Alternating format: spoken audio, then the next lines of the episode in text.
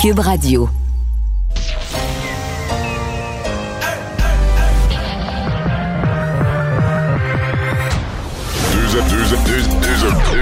Deux, animateurs cohérents, deux visions différentes. Une seule émission, pas comme les autres. Mario Dumont et Vincent Dessureau. Cube, Cube Radio. Bonjour et bienvenue sur les ondes de Cube Radio. On va passer ces deux heures, deux prochaines heures ensemble. Euh, beaucoup, beaucoup de choses euh, dans cette journée d'actualité euh, qu'on va vous résumer de notre mieux. Bonjour Vincent. Salut Mario. Et, là tout de suite, évidemment, on, se questionne toujours quand on voit ce genre d'événement, une auto qui fonce dans une foule parce qu'on a vu ça sous forme terroriste. Là. Ça semble pas être le cas, mais c'est arrivé à Montréal-Nord. Oui, quoi qu'on ignore exactement la raison encore au moment où on se parle, mais neuf personnes, dont deux enfants, ont été happées par un véhicule cet après-midi dans le secteur de Montréal Montréal-Nord. Vers midi 45 alors qu'ils circulaient sur le trottoir. les gens, euh, le véhicule aurait carrément grimpé sur le trottoir où se trouvaient les victimes. Euh, on ne craint pas pour la vie d'aucune personne. C'est ça la bonne nouvelle. La vie, leur, vie, donc, ne serait pas menacée. Mais on parle de nombreuses blessures. Alors l'homme, fait, le, conducteur a été arrêté. Euh, il y aura peut-être des accusations. Est-ce que c'est un malaise? on est à analyser tout ça. Dès qu'on en sait plus, on vous en fait part. Mais on semble pas privilégier la, la thèse Non, ça, ça, ça, semble être pas du tout euh, ce, qui, ce vers quoi on se dirige. Alors, dans quelques instants, on rejoint Paul Larocque et l'équipe de 100% Nouvelles. C'est le moment de joindre Mario Dumont dans son studio de Cube Radio. Salut Mario. Bonjour. Euh, c'est une journée qui n'est pas facile pour le gouvernement aujourd'hui, euh, Mario, à, bien des égards. je disais d'entrée de jeu, moi, de mon côté, la, pression monte. Là. On le sent euh, en ce moment. Il y a les, les, bris, de, les ruptures de, services dans certains hôpitaux. on est à la limite de être capable de, faire le travail dans certains centres hospitaliers. Maisonneuve-Rosemont, entre autres choses, à, Montréal, qui s'ajoute à, la liste. Mais Mario, le dépistage. Tout le monde le sait, tout le monde le dit, le gouvernement l'a répété. la clé, dans la gestion et pour, dans la lutte contre la COVID, c'est dépister rapidement, dépister à temps pour pouvoir agir efficacement. Mario, euh, je t'écoutais encore ce matin, j'écoutais euh, Marianne Lapierre tôt ce matin également, euh, Longueuil, mais tu as vu, il y a Bromont également, d'autres coins également. Mario, ça tourne pas rond dans les centres de, dépistage, ça ne fonctionne pas dans bien des endroits. Est-ce que tu es surpris de ça? Non, non, je suis pas surpris parce que ce que le gouvernement organise, encore plus le ministère de la Santé, euh, c'est toujours basé sur l'attente. Mais c'est un gros problème. Mais je vais dire là, euh, d'abord, d'abord. Euh, je c'est trois problèmes pour le gouvernement de la CAQ d'une certaine façon. Le premier problème, il est de base, là, c'est la lutte à la pandémie. Si on veut lutter contre la pandémie, la dernière chose qu'on veut, c'est que des gens qui, ont, qui se pensent à risque, qui ont été en contact avec quelqu'un ou qui pensent qu'il y a une raison là, de, que ça mérite de se faire tester, que des gens repartent bredouille, repartent pas tester. Peut-être qu'il y a des gens très disciplinés qui vont dire ah, je, vais, je vais me mettre sur le téléphone, je vais me trouver un rendez-vous à une autre place qui est plus loin de chez nous. Mais il faut pas se leurrer, Paul. L'être humain est l'être humain. là. Quelqu'un qui s'en va attendre, qui a fait sa démarche de bonne foi, puis qui arrive au bureau ou à l'endroit où le gouvernement a prévu que tu puisses te faire tester, puis qui se fait virer de bord, puis on n'a plus de place pour vous. C'est sûr qu'il y en a plusieurs là, qui retournent à leur travail, qui disent bon, mais tant pis pour le test. Et ça, du point de vue de la santé publique, c'est terrible. Du point de vue des risques d'éclosion, c'est terrible. Mais deux autres plus spécifique politiquement au gouvernement de la CAQ. Parce que c'est ce fameux message euh, de d'efficacité, de, changement, que la bureaucratie là, qui tourne en rond puis que ça marche pas, qu'avec le gouvernement de la CAQ, ça va être fini. Et là, ils ont peine, ils ont peine à générer, dans un moment critique, cette efficacité. Ils ont peine à mettre au service du, du, gouvernement leur expérience du monde des affaires. Je suis convaincu que les gestionnaires du gouvernement de la CAQ, tous ceux qui viennent du monde des affaires, ils ont été habitués en entreprise à dire, hey, si ça marche pas, là, on met le monde dehors, on en met mm. un autre. Faut que, faut que ça opère, mais là, ça n'opère pas. Et la troisième chose, la CAQ, sa relation avec ses citoyens de la classe moyenne, la petite famille, la madame qu'on a vue dans le reportage de Marianne Lapierre, 30 quelques années, je pense qu'elle a un, ou deux enfants malades sur le banc en arrière, elle amène sa mère en même temps pour le test, elle n'a par-dessus la tête, elle a attendu, elle ne peut pas avoir un rendez-vous, elle est allée attendre hier soir, elle n'a pas pu passer non plus. Là, on lui dit, représentez-vous demain à 6 heures du matin. Ça, c'est des gens à qui la CAQ avait dit en campagne électorale, on vous comprend. On sait que vous travaillez fort, vous avez des vies actives, vous avez des enfants. Vous n'avez pas tout votre temps à dépenser, toute votre vie à gâcher pour attendre après le gouvernement dans des files d'attente. Non, non, non. Nous, on vous comprend. Nous, on veut être le gouvernement qui représente ces familles, qui représente ces gens actifs. Vous avez un boulot, des enfants, du sport pour vos enfants, du soccer. On vous entend, on vous fera plus vivre ce que la bureaucratie a fait vivre dans l'ancien temps euh, sous d'autres gouvernements. Mais là, on, leur fait vivre le pire du pire. Je comprends qu'on est la, pandémie oh, amène quelque chose d'exceptionnel, mais c'est ça pareil, c'est ça qu'on voit là.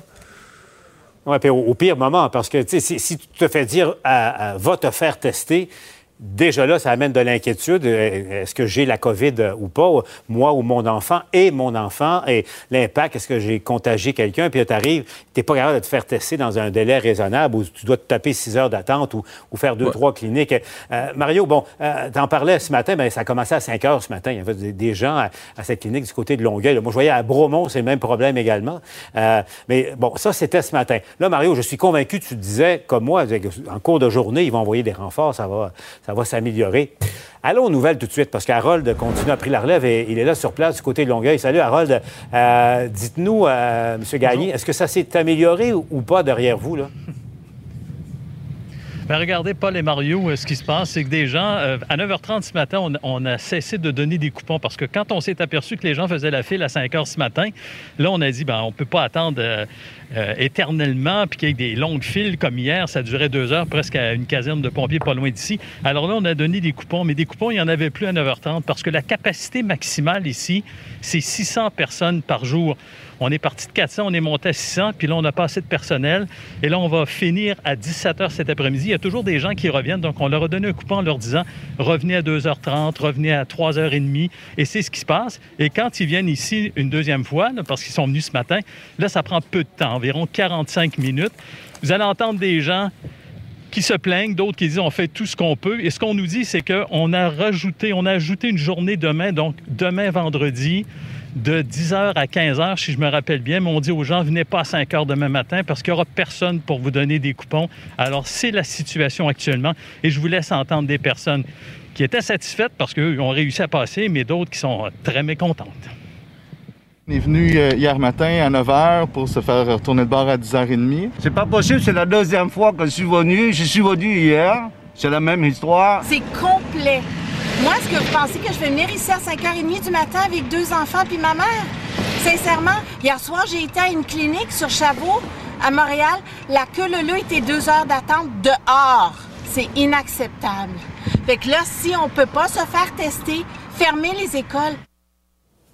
Mario, c'est ce que tu disais, là. il y a des gens euh, exaspérés, il y a des gens qui doivent quitter le travail pour aller faire tester leur enfant, leur enfant ou, euh, ou se faire tester. Donc, euh, la machine hmm. ne suit pas du tout l'état de situation là, en ce non, moment. Non, pas du tout. On a de la misère à s'adapter. Je sais qu'on nous dira, on a eu de la misère de passer de, 6 000 à 10 000 à 14 000 tests. On est rendu à 25 000 par jour. Donc, il s'en fait des tests. Mais en même temps, on, dit que c'est la clé de tout d'être capable de faire les tests dans les régions souhaitées. On demande aux gens, il faut comprendre la gravité. On demande aux gens d'aller se faire tester. C'est un peu comme une trahison du gouvernement. On demande aux citoyens, si vous avez vous pensez que vous êtes à risque, euh, venez vous faire tester. Puis là, il se présente, puis c'est le gouvernement qui manque, qui, manque à sa tâche. Mais c'est tout, moi, je vois ça, j'écoute les gens, les témoignages. C'est toute cette image qu'on est tellement écœuré d'un gouvernement. S'il faut que tu ailles à la SAC, s'il faut que tu ailles, si t'as affaire au ministère du Revenu, si t'as affaire à la santé, ce gouvernement, là, j'enlève les partis politiques, l'État québécois, prend pour acquis que toi, le citoyen, t'as pas de vie. Si tu as, affaire au gouvernement, là, mets de côté pendant, pendant 48 heures, là, mets de côté tes enfants. T'as plus de travail, t'as plus d'autre vie, t'as plus de loisirs, t'as plus besoin de gagner ton pain, t'as plus de repas à préparer, t'as plus rien. Là. là, tu te concentres pendant deux jours, tu vas te mettre sur le téléphone, tu vas te trouver un rendez-vous, tu vas t'ostiner avec le gouvernement on, entend ça, mon l'urticaire me sort de partout. C'est cette image d'un gouvernement qui se dit que toi, tu vas arrêter toute ta vie, parce que là, il faut, il faut que tu fasses affaire avec l'État, puis ça, ça prend deux jours. C'est. Pas endurable. C'est plus endurable. Mario, je ne sais pas si ça va te consoler, mais euh, il n'y a personne qui ne goûte pas cette médecine-là, enfin. Euh, il y a des politiciens également qui, euh, qui sont contraints d'attendre. Imagine, des politiciens contraints d'attendre. Euh, on a rencontré nos équipes par hasard le député fédéral du Bloc québécois, Xavier Barsalou, qui était, lui aussi devait aller se faire tester. Écoutons-le. tout le caucus a été soit testé hier, soit aujourd'hui. Puis euh, j'espère que, ça aura été le cas pour tout le monde. Puis évidemment, ceux qui ont été en contact avec M. Monsieur, monsieur Blanchet aussi, puis étant donné que sa conjointe euh, a été testée positive. Bon, en tout cas, même, même un député doit attendre. Mario, je ne sais pas si ça va consoler, là, mais une fois qu'on a dit ça, tu as vu ça, euh, le chef conservateur euh, Aaron O'Toole doit aussi, euh, parce que exactement comme il François Blanchet au Bloc, euh, un de ses proches euh, a, a été euh, diagnostiqué. M. O'Toole euh, est en isolement volontaire, se fait tester. Euh, euh, tu te souviens, lundi, il a rencontré euh, François Legault, là, M. O'Toole a rencontré François Legault, euh, qui lui ne sera pas testé. Pas nécessaire, paraît-il, le 2 mètres, le masque. Tu as remarqué, il n'y avait pas de verre de bière Ouais. à proximité. Mais, mais- mais euh, attention, Paul. Attention, si jamais le test d'Erin O'Toole sortait positif, parce que là, c'est que M. Legault Ouais, n'a pas été en ça. contact avec une personne testée positive. C'est le contact d'un contact. Mais si le test Ah. de M. O'Toole ressortait positif, là, instantanément, François Legault devrait se mettre en, en isolement. Là, la règle est, est claire là-dessus. Bon, ceci dit, et Paul, moi, là où je commence à m'interroger, c'est sur la rentrée parlementaire la semaine prochaine dans Ottawa, le discours du trône. S'il fallait qu'Erin O'Toole puisse pas être euh, puisse pas être présent, le caucus du bloc au complet pas présent. Euh, Est-ce qu'il y en aura d'autres? Je vois Richard Martel, le lieutenant d'Erin O'Toole, qui s'est mis en isolement euh, préventif aussi. Euh, je comprends que Hey je comprends qu'à la Chambre Hey, des le- com- Mario, ouais, Mario, c'est le rêve de toi le gouvernement, ça, pas d'opposition ou très peu de- Ouais. de- d'opposition. Non, mais là, dans le personnel de la Chambre des communes, il y a un employé de sécurité qui avait, semble-t-il, des symptômes, a traîné ça quelques jours, a continué à aller travailler. Donc, euh, on doit, j'ai l'impression qu'à Ottawa, on doit quand même se poser des questions sur le, le comment de cette, euh, de cette rentrée, qui doit être euh, un discours du trône, là, très solennel et tout et tout, mais comment Ouais. on va arranger ça? Et peut-être un prélude à, à des élections, là, parce qu'on ne sait jamais, on ne sait jamais. Euh, Mario, revenons à, à Longueuil. Tu as vu ça hier soir, la, la mairesse qui a participé virtuellement à la réunion du conseil qui, qui s'est plainte d'être l'objet de beaucoup de sarcasme et de, même de menaces, paraît-il. Mais il est allé de cette déclaration, parce que je vous rappelle, là, elle, euh, elle, elle est porteuse, elle est diagnostiquée, elle l'apprend le dimanche, elle n'a prévenu personne parce qu'elle avait rencontré des ministres, dont François Bonnardel, entre autres choses, et, Mme Rouleau, ne les a pas prévenus. Eux ont appris ça le mardi matin qu'ils avaient côtoyé Mme euh, Parent qui, était, euh, qui avait la, la COVID. Il s'est passé deux jours sans qu'elle les prévienne, tout ça. Écoutez, ça, Mario, je veux t'entendre là-dessus. Écoutons ce qu'elle disait hier, son explication au Conseil de ville. C'est facile de, lancer des belles phrases comme ça en l'air, mais le processus qui m'a amené à dénoncer des gens avec qui j'avais été en contact ou pas, moins de deux mètres, plus de 15 minutes, sans masque, c'est les règles que la santé publique m'ont demandé de donner comme liste de personnes à risque. Toutes les autres, ce sont par mesure de précaution qu'elles ont été averties. J'aurais pu avertir personne parce que ça, c'est de l'ordre personnel. Mario? C'est le dernier bout qui est faux. pu avertir ouais. personne. C'est le dernier bout qui est Et faux. parce que euh, ça, c'est d'ordre personnel. C'est plus d'ordre personnel. là. Quand je sais, oui, c'est ta vie personnelle, ta santé, c'est certainement très personnel, puis tout ça. Puis effectivement, mettons qu'elle avait eu des complications, puis qu'elle a besoin d'une chambre d'hôpital, on ne verra pas les caméras dans la chambre d'hôpital, ça devient sa vie personnelle. Mais une maladie contagieuse à risque comme celle-là, lorsque tu es un officier public qui a été en contact avec d'autres officiers publics importants comme des ministres, et d'ailleurs, M. Legault, euh, M. Legault l'a pas ménagé là, quelques minutes après. Non, François Legault euh, non, a été appelé à commenter cette déclaration-là et a été euh, très ferme sur le fait que, selon lui, c'était une notion, il y avait une notion-là de, de- de responsabilité euh, personnelle. Est-ce qu'elle est à la hauteur de sa, de sa fonction en tenant des propos comme ceux-là, Mario? Je vais me contenter de dire qu'elle a un mauvais mois. C'est le moins qu'on puisse dire. Merci, Mario. Au revoir. À demain. Alors Vincent, oui, euh, donc euh, 300 euh, nouveaux cas et plus. Euh, on a franchi le cap. Remarque qu'on était déjà presque là dans les derniers jours. Oui, mais on sent que hein, cette hausse se poursuit au Québec. 303 nouveaux cas, 3 décès. donc, c'est ce qu'on a aujourd'hui. Moins 3 personnes hospitalisées. Heureusement, on voit que les, les hospitalisations, pour l'instant, c'est toujours sous, contrôle. Euh, personnes aux soins intensifs également.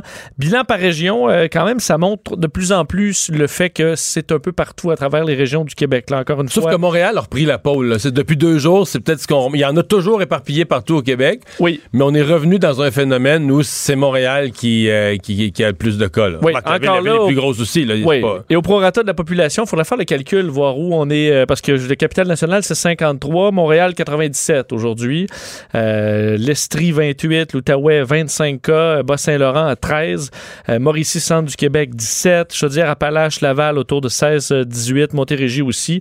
Alors, euh, il y a quand même des cas un petit peu, euh, un petit peu partout. Euh, croche là, rapidement vers l'international, alors qu'on approche les 30 millions de cas confirmés dans le monde. Ça devrait se faire d'ailleurs aujourd'hui. La France, presque 10 000 cas encore aujourd'hui. L'Espagne également, 11 000 cas. D'ailleurs, en France, on commence à avoir un bilan des décès qui augmente, là, avec 46 malades de la COVID qui sont décédés dans les dernières 24 heures. 2000, fait près de 3 000 malades ont été hospitalisés dans les sept derniers jours euh, en France. Alors, on voit que le bilan risque de s'alourdir. Vincent, on a parlé il y a quelques instants de la réalité à Ottawa, de la rentrée parlementaire la semaine prochaine, alors que, euh, bon, Erin O'Toole, les députés du Bloc, plusieurs le sont en isolement euh, préventif. Euh, on va tout de suite parler avec quelqu'un qui a vécu cette situation, n'était pas de la rentrée parlementaire à Québec hier, le ministre des Transports, euh, François Bonnardel. Bonjour. Bonjour. Alors là, c'est c'est presque fini votre isolement, là. Terminé depuis, depuis midi, donc euh, de retour au Salon Bleu à partir de demain. À partir de demain. Euh, on a vécu ça comment? Ben, c'est un peu, euh, comment dirais-je, un peu un retour en arrière euh, quand il y a eu la période de confinement entre mars et entre mars et mai. Là, tu, tu es à la maison puis tu fais quand même le travail. Honnêtement, vive les technologies Zoom et, et Teams. On a fait, ben, j'ai fait toutes les rencontres que je devais faire comme telles euh, sur sur ces euh, sur ces, euh, ces réseaux, mais euh, on a quand même dû annuler certains points de presse que je devais faire euh, depuis la semaine passée, malheureusement. Ouais. Euh, une parenthèse, parce qu'on vient de parler de ça il y a quelques instants. euh, est-ce que la mairesse de Longueuil qui dit qu'elle n'avait pas à avertir personne, qu'elle aurait pu avertir personne, laisser la santé publique là, faire le, le travail d'enquête là, qui, qui- qui est commun à tout cas, qu'elle soit mairesse ou pas. Est-ce que, est-ce que vous, vous restez avec une drôle de- de- d'impression de, de tout ça?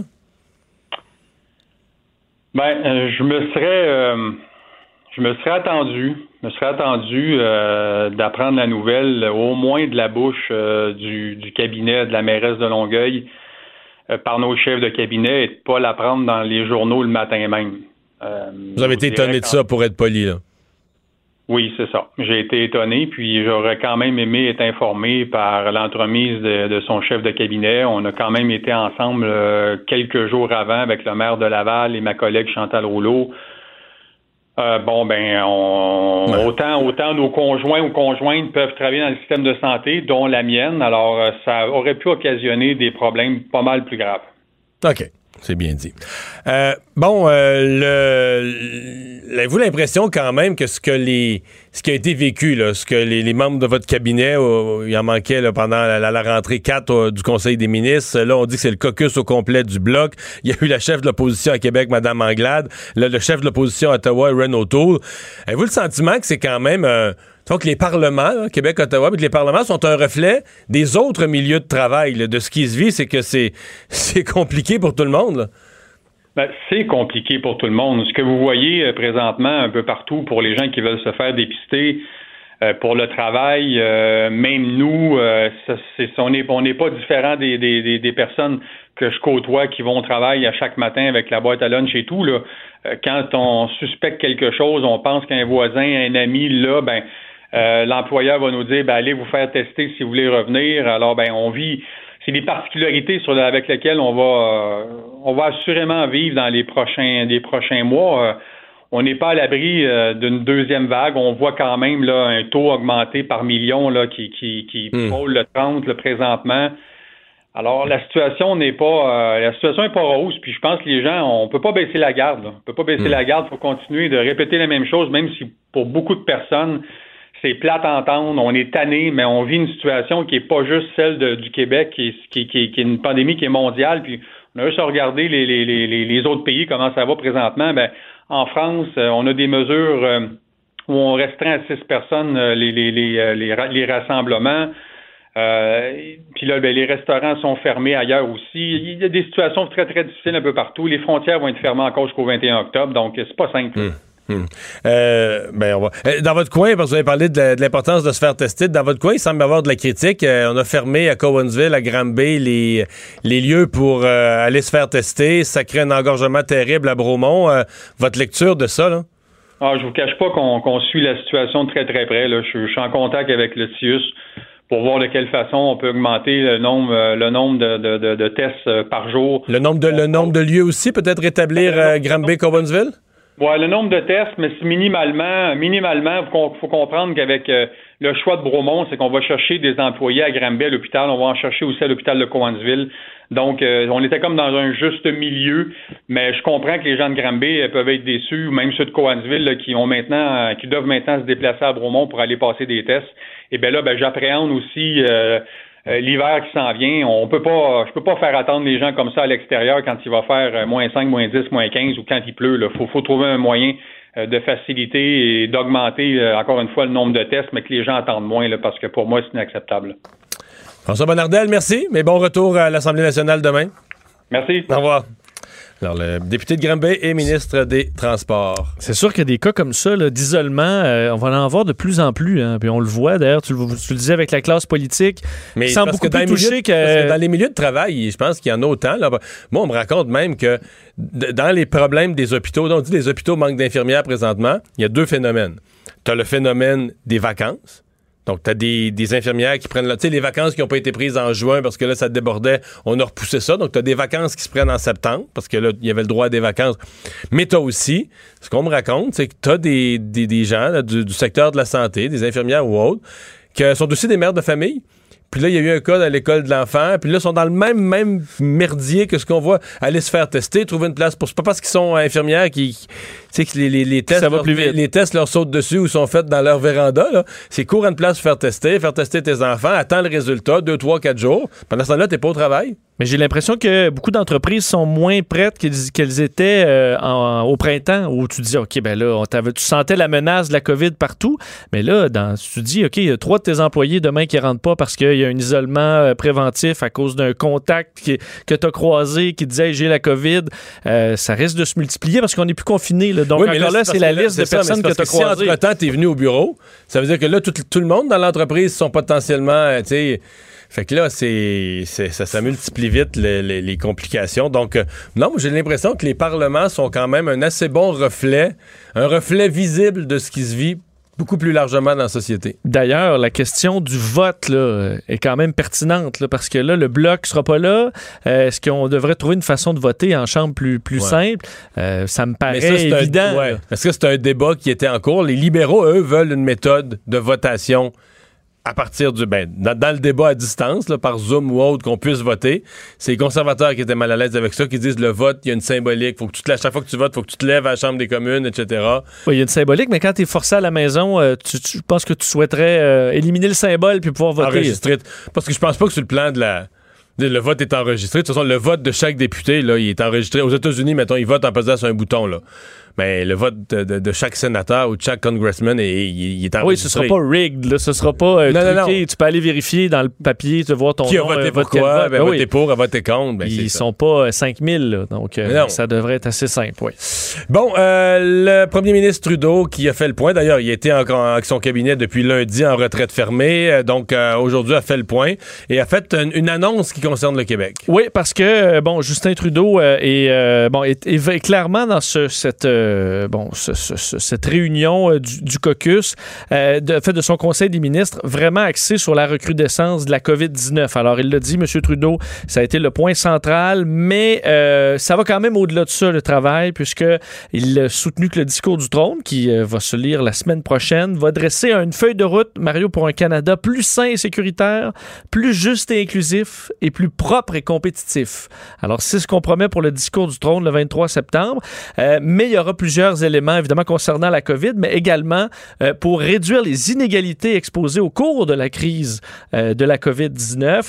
Euh, on en a profité pour annoncer donc que le dossier des milliards de transferts aux provinces, ben là, on, on, ça, ça, va de l'avant. Les provinces devaient écrire une lettre pour bon, ventiler, expliquer oui, où on allait envoyer l'argent. Ces lettres-là sont arrivées. Alors, les 19 milliards vont pouvoir être distribués.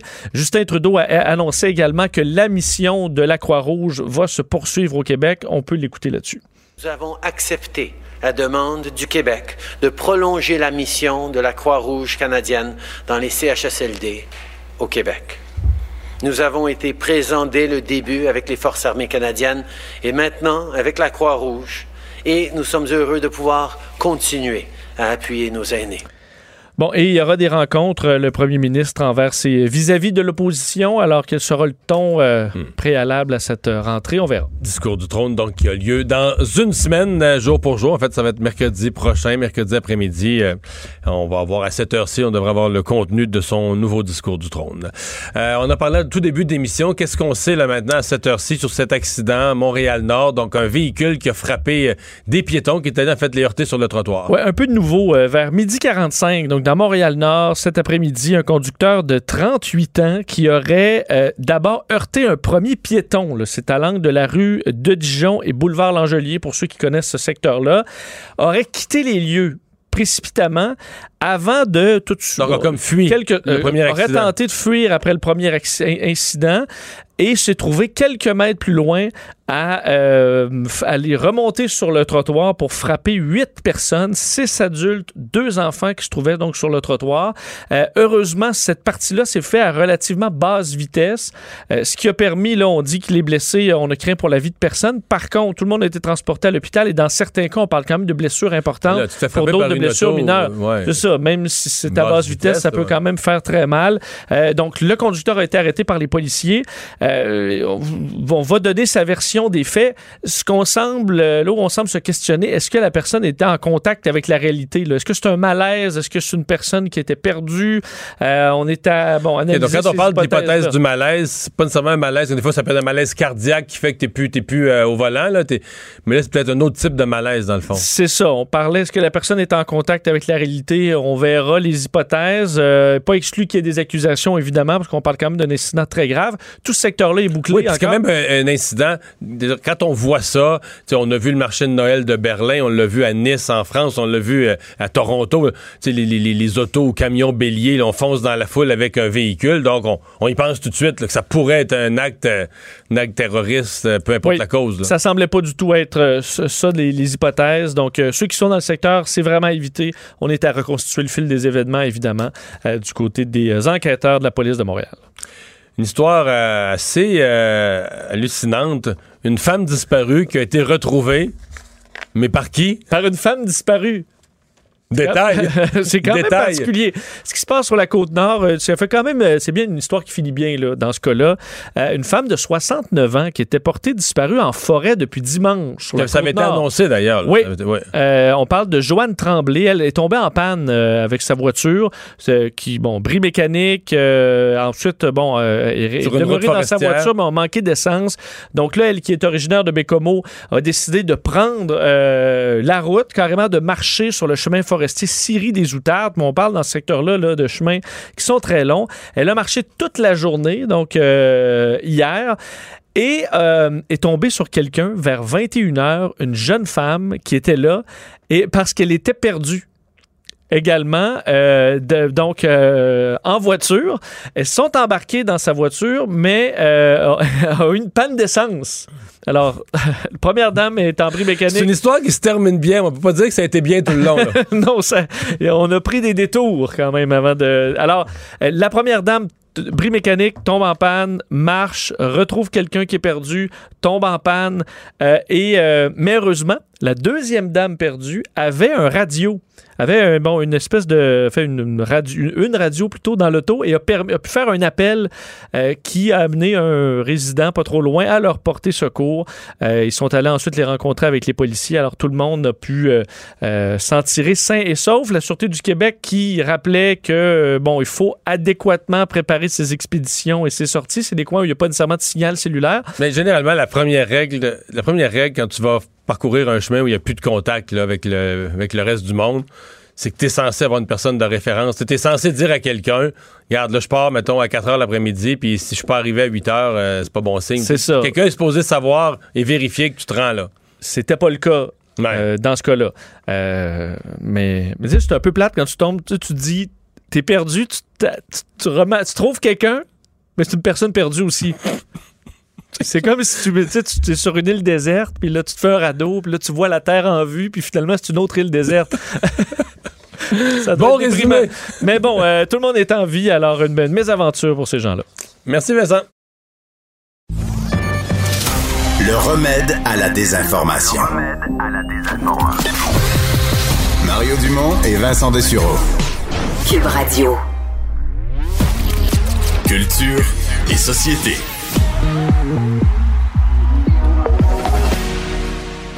Bonjour Anaïs. Bonjour, bonjour. Alors, ça se passe pas dans un gala habituel, mais il y a chaque jour des prix artistes qui sont remis. Absolument, Mario. Donc, on nous promet ça jusqu'à la fin septembre, euh, puisque le gala artiste, comme on, l'a connu dans les dernières années, évidemment, n'a pas, n'a pas eu cette année.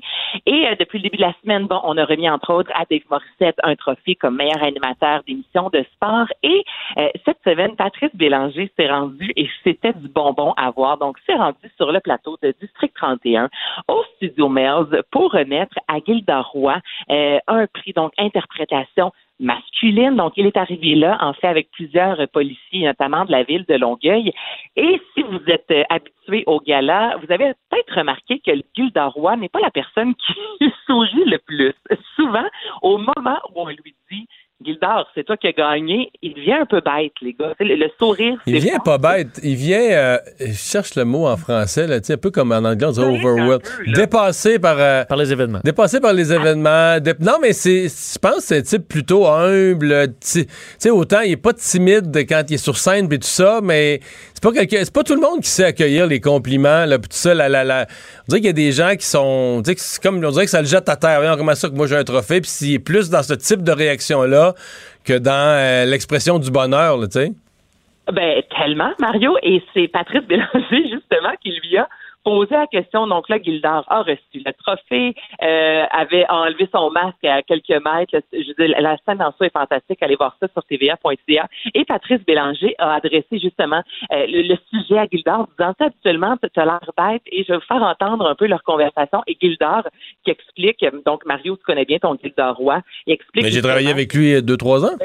C'est ça qui est tous les matins, tous les matins à 7 heures. Bon, ben juste, ben as connu Gildard, donc tu sais justement comment il est humble et euh, il est pas bête. Au contraire, il est juste extrêmement gêné lorsqu'il reçoit un prix. Je vous fais entendre ça. Je te trouve particulièrement souriant pour un gars qui dit que d'habitude, quand il gagne un trophée, malgré toi, t'as l'air bête. Ben, j'ai pas mal toujours l'air bête, à vous, non? Ben... J'ai à faire ce que j'ai, là. c'est pas... Euh... Ouais, mais là, cette face-là est souriante. Ouais, mais là, c'est parce que la fin de la semaine, je suis vraiment fatigué, fait que j'ai plus de défense. non! Non, j'ai, l'air bête en général dans la vie parce que je suis gêné. Mais là, qu'est-ce que je fais? Regarde ça, man, c'est hot. Je suis heureux, Patrice. Ça me rend heureux. Donc, il était heureux, puis il a expliqué exactement ce que tu viens de dire, que c'est quelqu'un de gêné dans la vie, et parfois on peut euh, confondre ça avec avoir l'air bête, mais au contraire, il est juste toujours un peu euh, Oh mon Dieu, c'est encore moi qui gagne, puis euh, ça, le gêne. Mais c'est un, un, vrai bon gars, un travailleur d'équipe. C'est Moi, travailler avec Gilda Roy, là, ça a été vraiment une, une soie dans ma vie. South Park. Ah, je te crois. Anaïs, euh, la série South Park impressionne toujours par leur capacité à être collés sur l'actualité. Je sais que faire des épisodes, c'est pas très long, donc ils sont capables de suivre vraiment l'actualité. Là, nous font un spécial COVID-19. C'est juste que leurs bonhommes sont petits avec un masque, là, on voit plus rien. On voit juste ben, il y a Kenny, Kenny a déjà la bouche cachée. Oui, ça. Ouais. Mais South Park, les gars, ça existe depuis 1990 et là, on vient de signer trois nouvelles saisons. Tu sais, il y a eu un, un, un gros, euh, un gros succès, en fait, South Park, il y a quelques années au Québec. Mais là, je sais pas vous, mais moi, il me semble que j'entends beaucoup moins parler Ouais, de c'est vrai. South Park. Sais, je, je connais moins de gens autour de moi qui écoutent ça, mais ça fonctionne encore à la planche, notamment aux États-Unis. Donc là, si vous êtes adepte de South Park, oui, le 30 septembre prochain sur Comedy Central, euh, ce sera un épisode de une heure, donc un 60 minutes qui sera diffusé quelques jours par la suite sur HBO. Et là, dans cette euh, dans cet épisode-là, la ville de South Park va être propulsée en pleine pandémie de la COVID. Et là, il y a Randy qui va devoir euh, gérer, oui, l'épidémie, mais surtout gérer sa production de cannabis, ce qui gère beaucoup d'anxiété. Il y a Cartman de son côté qui va euh, avoir de la difficulté à retourner à l'école parce que là, il a connu euh, l'enseignement à distance. Donc là, on va traiter, oui, du port du masque et de tout ce qu'on a connu par rapport à la COVID, mais tout ça dans l'univers de South Park. Donc, ce sera le 30 septembre. Si vous êtes adepte, ne manquez pas ça. euh, Ça risque d'être assez niaiseux. Ah ben, c'est sûr. Ouais, assez, assez niaiseux puis corsé à certains moments, Oui. sûrement aussi, là. Ah, Bon. ça, c'est sûr. Mais c'est c'est le- la signature de South Park. Bon, des célébrités qui se joignent à un grand appel pour boycotter euh, Facebook et euh, son autre entreprise, Instagram. Instagram. Là, les gars, si vous avez. Là, je, je vais nommer un nom, Leonardo DiCaprio. Là, on part pas sur son bateau sur l'environnement, OK? Je vous On connais. parle pas de ça, là? Ouais, non. Pourquoi tu parles de ça? Parce que chaque fois que je parle de cet homme-là, vous partez là-dessus. Donc, outre Leonardo DiCaprio, on parle aussi de Kim Kardashian, de Jennifer Lawrence. Donc, il y a plusieurs personnalités qui ont décidé aujourd'hui de boycotter euh, Facebook, qui est la maison mère de Instagram. Donc, pour les fans là, qui ont l'habitude de les suivre euh, vraiment chaque jour sur les médias sociaux, il n'y a pas grand-chose aujourd'hui qui a été publié.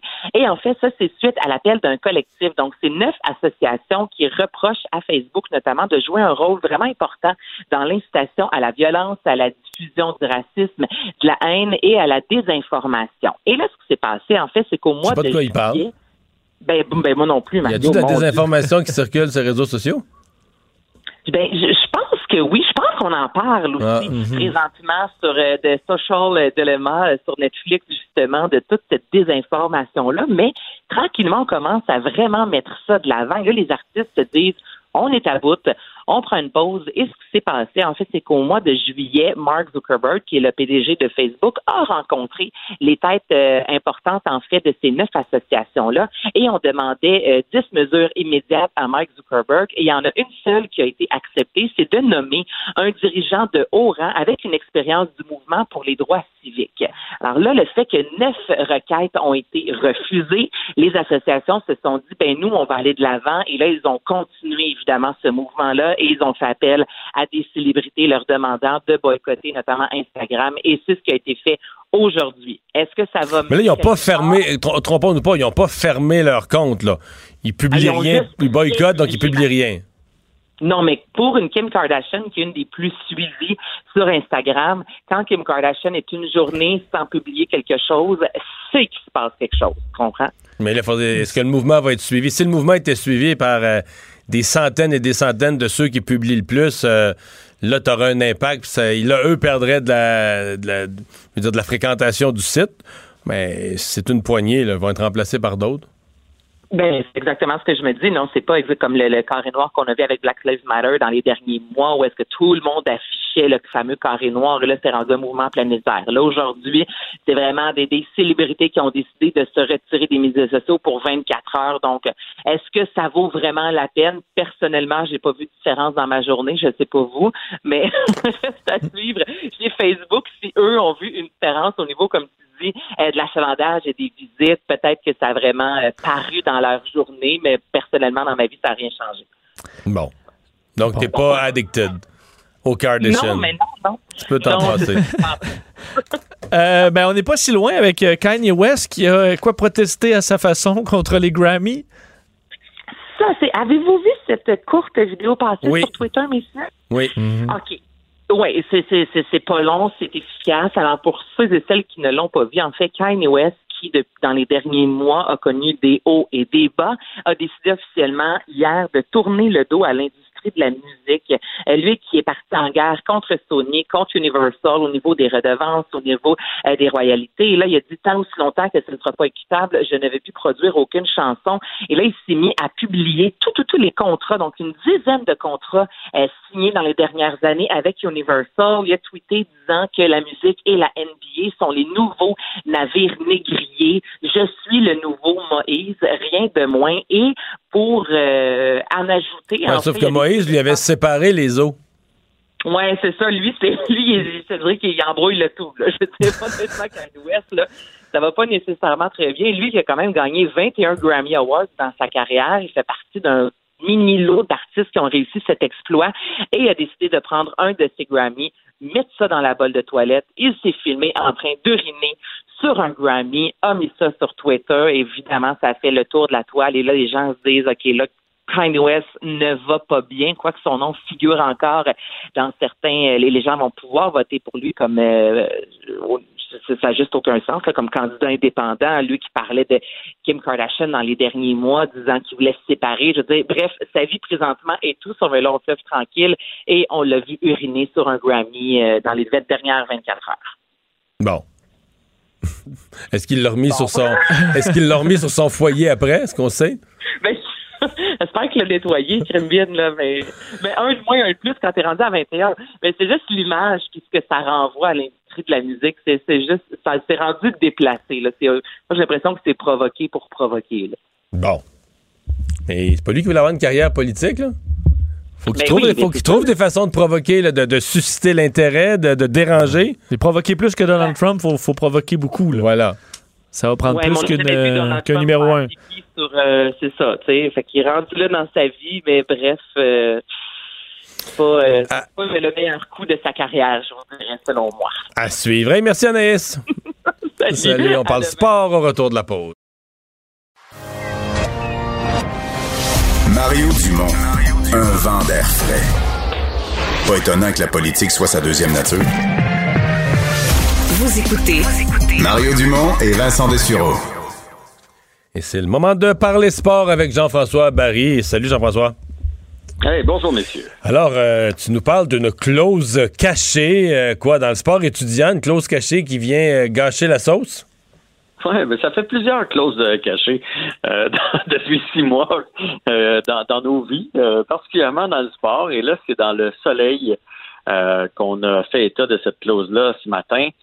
Euh, au fond, c'est que, puis moi je l'avais compris comme ça, je ne sais pas vous, messieurs, comment vous l'avez compris, mais tant que nos, euh, nos enfants étaient dans une école où on était dans le vert ou dans le jaune, il y avait le droit d'aller jouer contre d'autres écoles où, qui étaient dans, dans un territoire où c'est vert et où c'est jaune. Est-ce que tout le monde avait compris ça comme ça?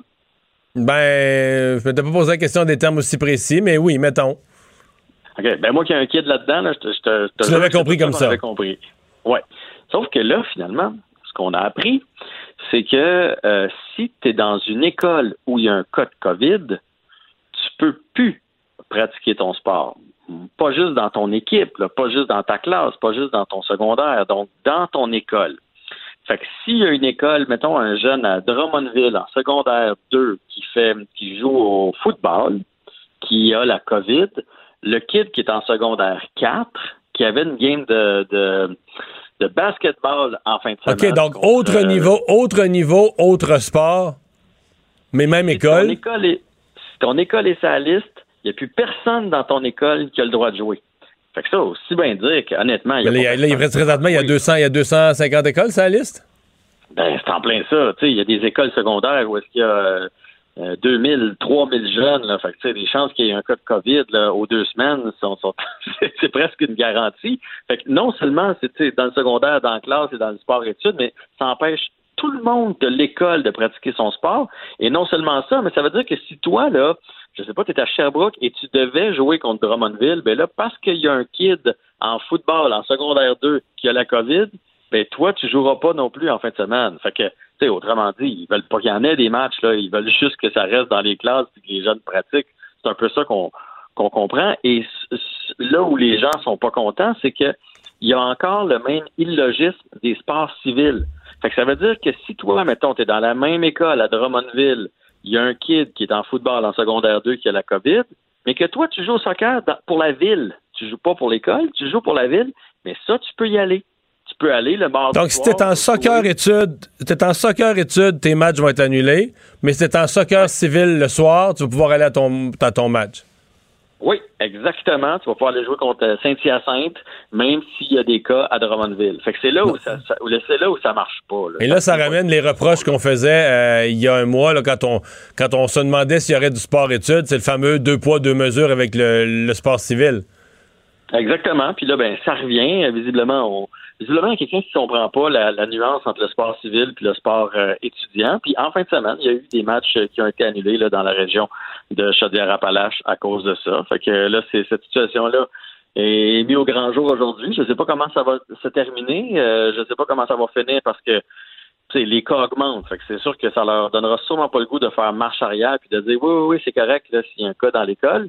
Euh, mais tu sais, si c'est ça qu'ils veulent, là, à la limite, qu'ils mettent, qu'ils mettent ces règles-là claires. Dire, regarde, pour les deux prochains mois, là, c'est vous allez jouer intra-école, donc seulement dans votre école, ou de cibler deux écoles, vous allez jouer juste contre eux autres, ou vous allez juste pratiquer, mais dites-le. Sinon, sinon, c'est comme oui, oui, ça repart, mais dans les faits, vous avez tellement d'obstacles que les chances que vous soyez capable de jouer sont à peu près nulles. Hmm. Chaque partie doit être chérie. Ah, ben, écoute, tu ris, mais moi, c'est ce que j'ai dit à mon fils. Hein. J'ai dit, parce que là, il disait, OK, premier match, le premier match, c'est quand ça? Je dis, garde, fais pas de plan pour cette année. Chaque jour que tu es sur la glace cette année, là, vois ça comme un bonus. Parce qu'on Ouais. ne sait pas quand Ouais. est-ce que ça va arrêter. On ne sait pas si ça va être une saison de 10, 20, 25, 40 matchs. Il n'y a personne présentement qui peut euh, garantir ça. Et le casse-tête du sport étudiant, c'est pas juste chez nous, et, euh, aux États-Unis aussi. Ben oui, ben effectivement, la, la NCAA, en fait, euh, le top 10, ce qu'on appelle le top 10, là, des 10 plus grosses universités, euh, avait décidé d'annuler leur saison de football. Ça avait fait euh, euh, beaucoup, jaser. euh, parce que bon, il y y a des joueurs là-dedans qui vont faire une carrière professionnelle par la suite, puis c'est très lucratif là. Hein? C'est aussi payant avoir une franchise de NCAA que bien des autres franchises dans des sports professionnels. Les Et, et ça rapporte, ça finance les universités, là, essentiellement. là. Exactement. Fait qu'on avait décidé avec la COVID qu'il n'y en aurait pas. Et là, finalement, aujourd'hui, on est revenu sur la décision. Donc, il va y avoir une, euh, une saison euh, du top 10 dans la NCAA au point de vue du football. Je ne sais pas si les autres sports vont suivre parce que ça avait été annulé aussi pour euh, le hockey, par exemple. Prenons le cas de Cole Caulfield, le, joueur du Canadien qui a présentement aucune place pour jouer. Mais là, si jamais ça repart au football, est-ce que ça va repartir aussi dans les autres sports? À suivre. Mais cette décision-là, donc, a été renversée aujourd'hui. OK. Euh, gros match pour l'Impact ce soir? Oui, gros match pour l'Impact ce soir. C'est un match piège, c'est ce que Thierry Henry a dit. Il n'y a rien de pire qu'une équipe qui a envie de jouer les troubles fêtes, et c'est le cas de Vancouver. Vancouver, ils n'ont aucune chance. là. Le match de Ils sont éliminés, eux.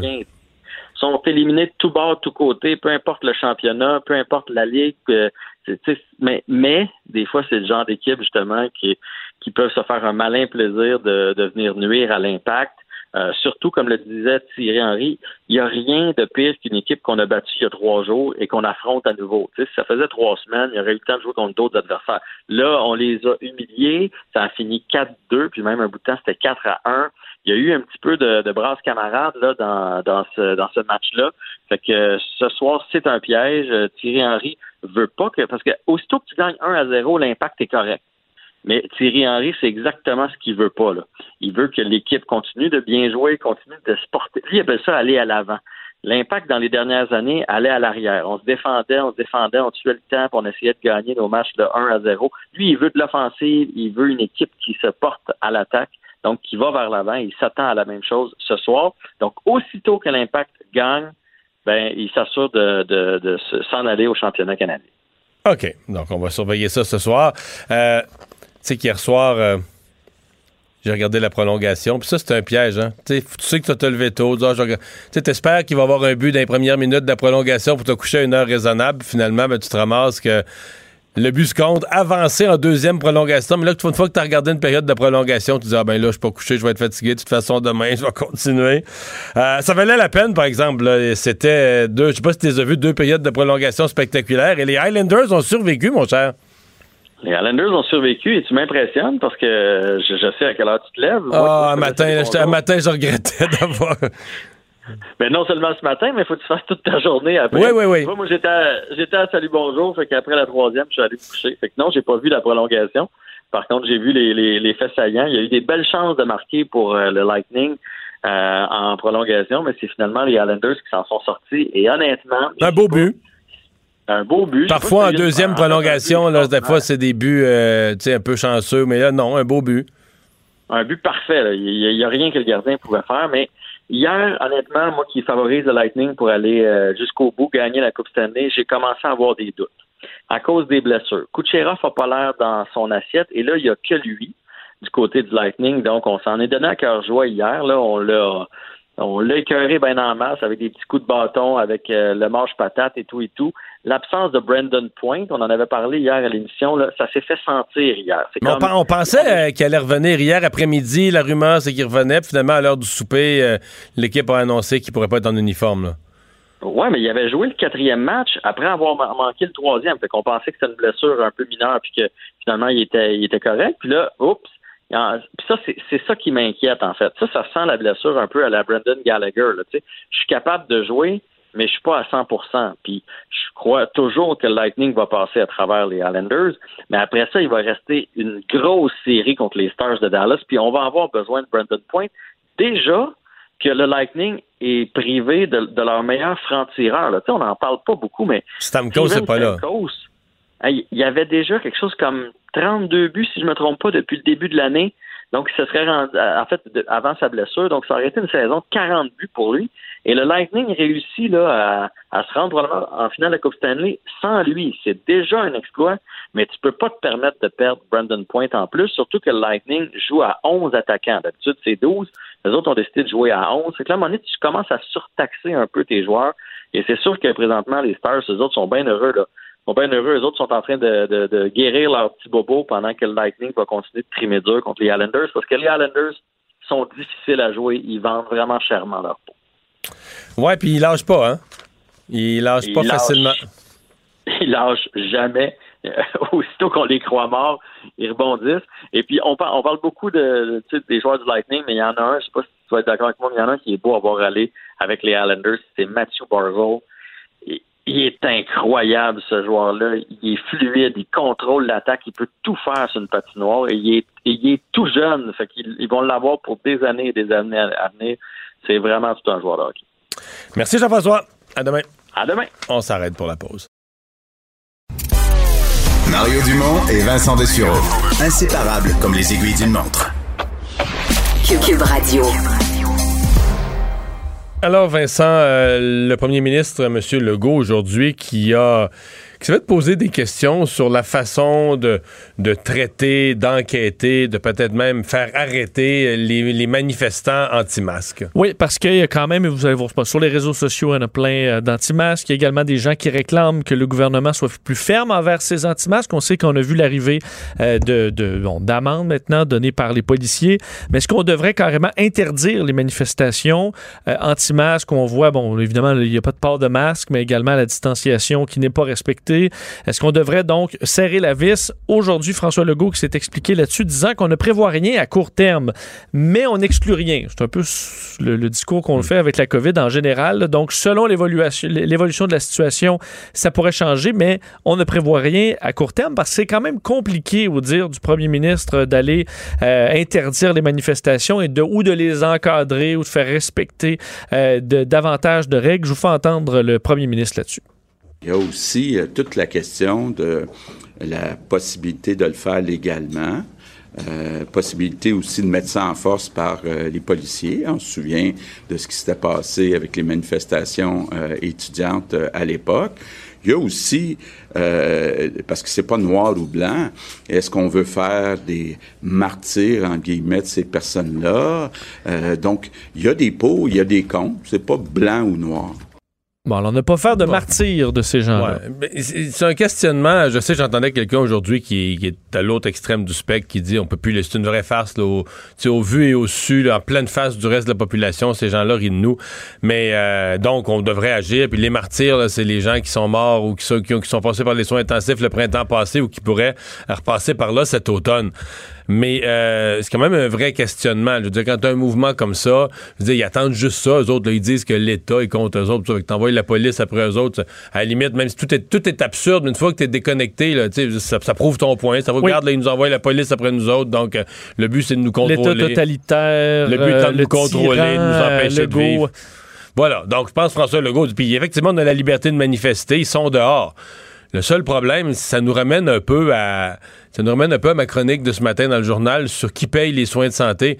C'est moi, euh, euh, au point de départ d'une marche comme celle-là, là, je pense qu'on pourrait avoir un officier de l'État qui se présente avec un formulaire puis qui dit Bon, mais là, la COVID, vous croyez pas à ça, ça n'existe pas, c'est pas grave. Signez donc une décharge comme quoi, si jamais vous êtes malade, euh, ben là, les soins, de- vous ne chargerez pas à la collectivité les soins de santé, vous allez payer vous-même de votre poche pour la- les soins intensifs. Étant donné que vous n'aurez rien à payer parce Ben, que c'est un faux ça, virus. C'est ça, c'est un faux virus, c'est que c'est plus une formalité, là. Mais moi, aujourd'hui, c'est drôle parce que des gens qui m'écrivent régulièrement pour m'engueuler, là, dire, euh, la COVID, ça n'existe pas, puis pourquoi est-ce qu'on parle de ça tout le temps à TV, puis qu'on donne des chiffres, puis les, les chiffres du gouvernement qui sont même pas vrais, on les dit.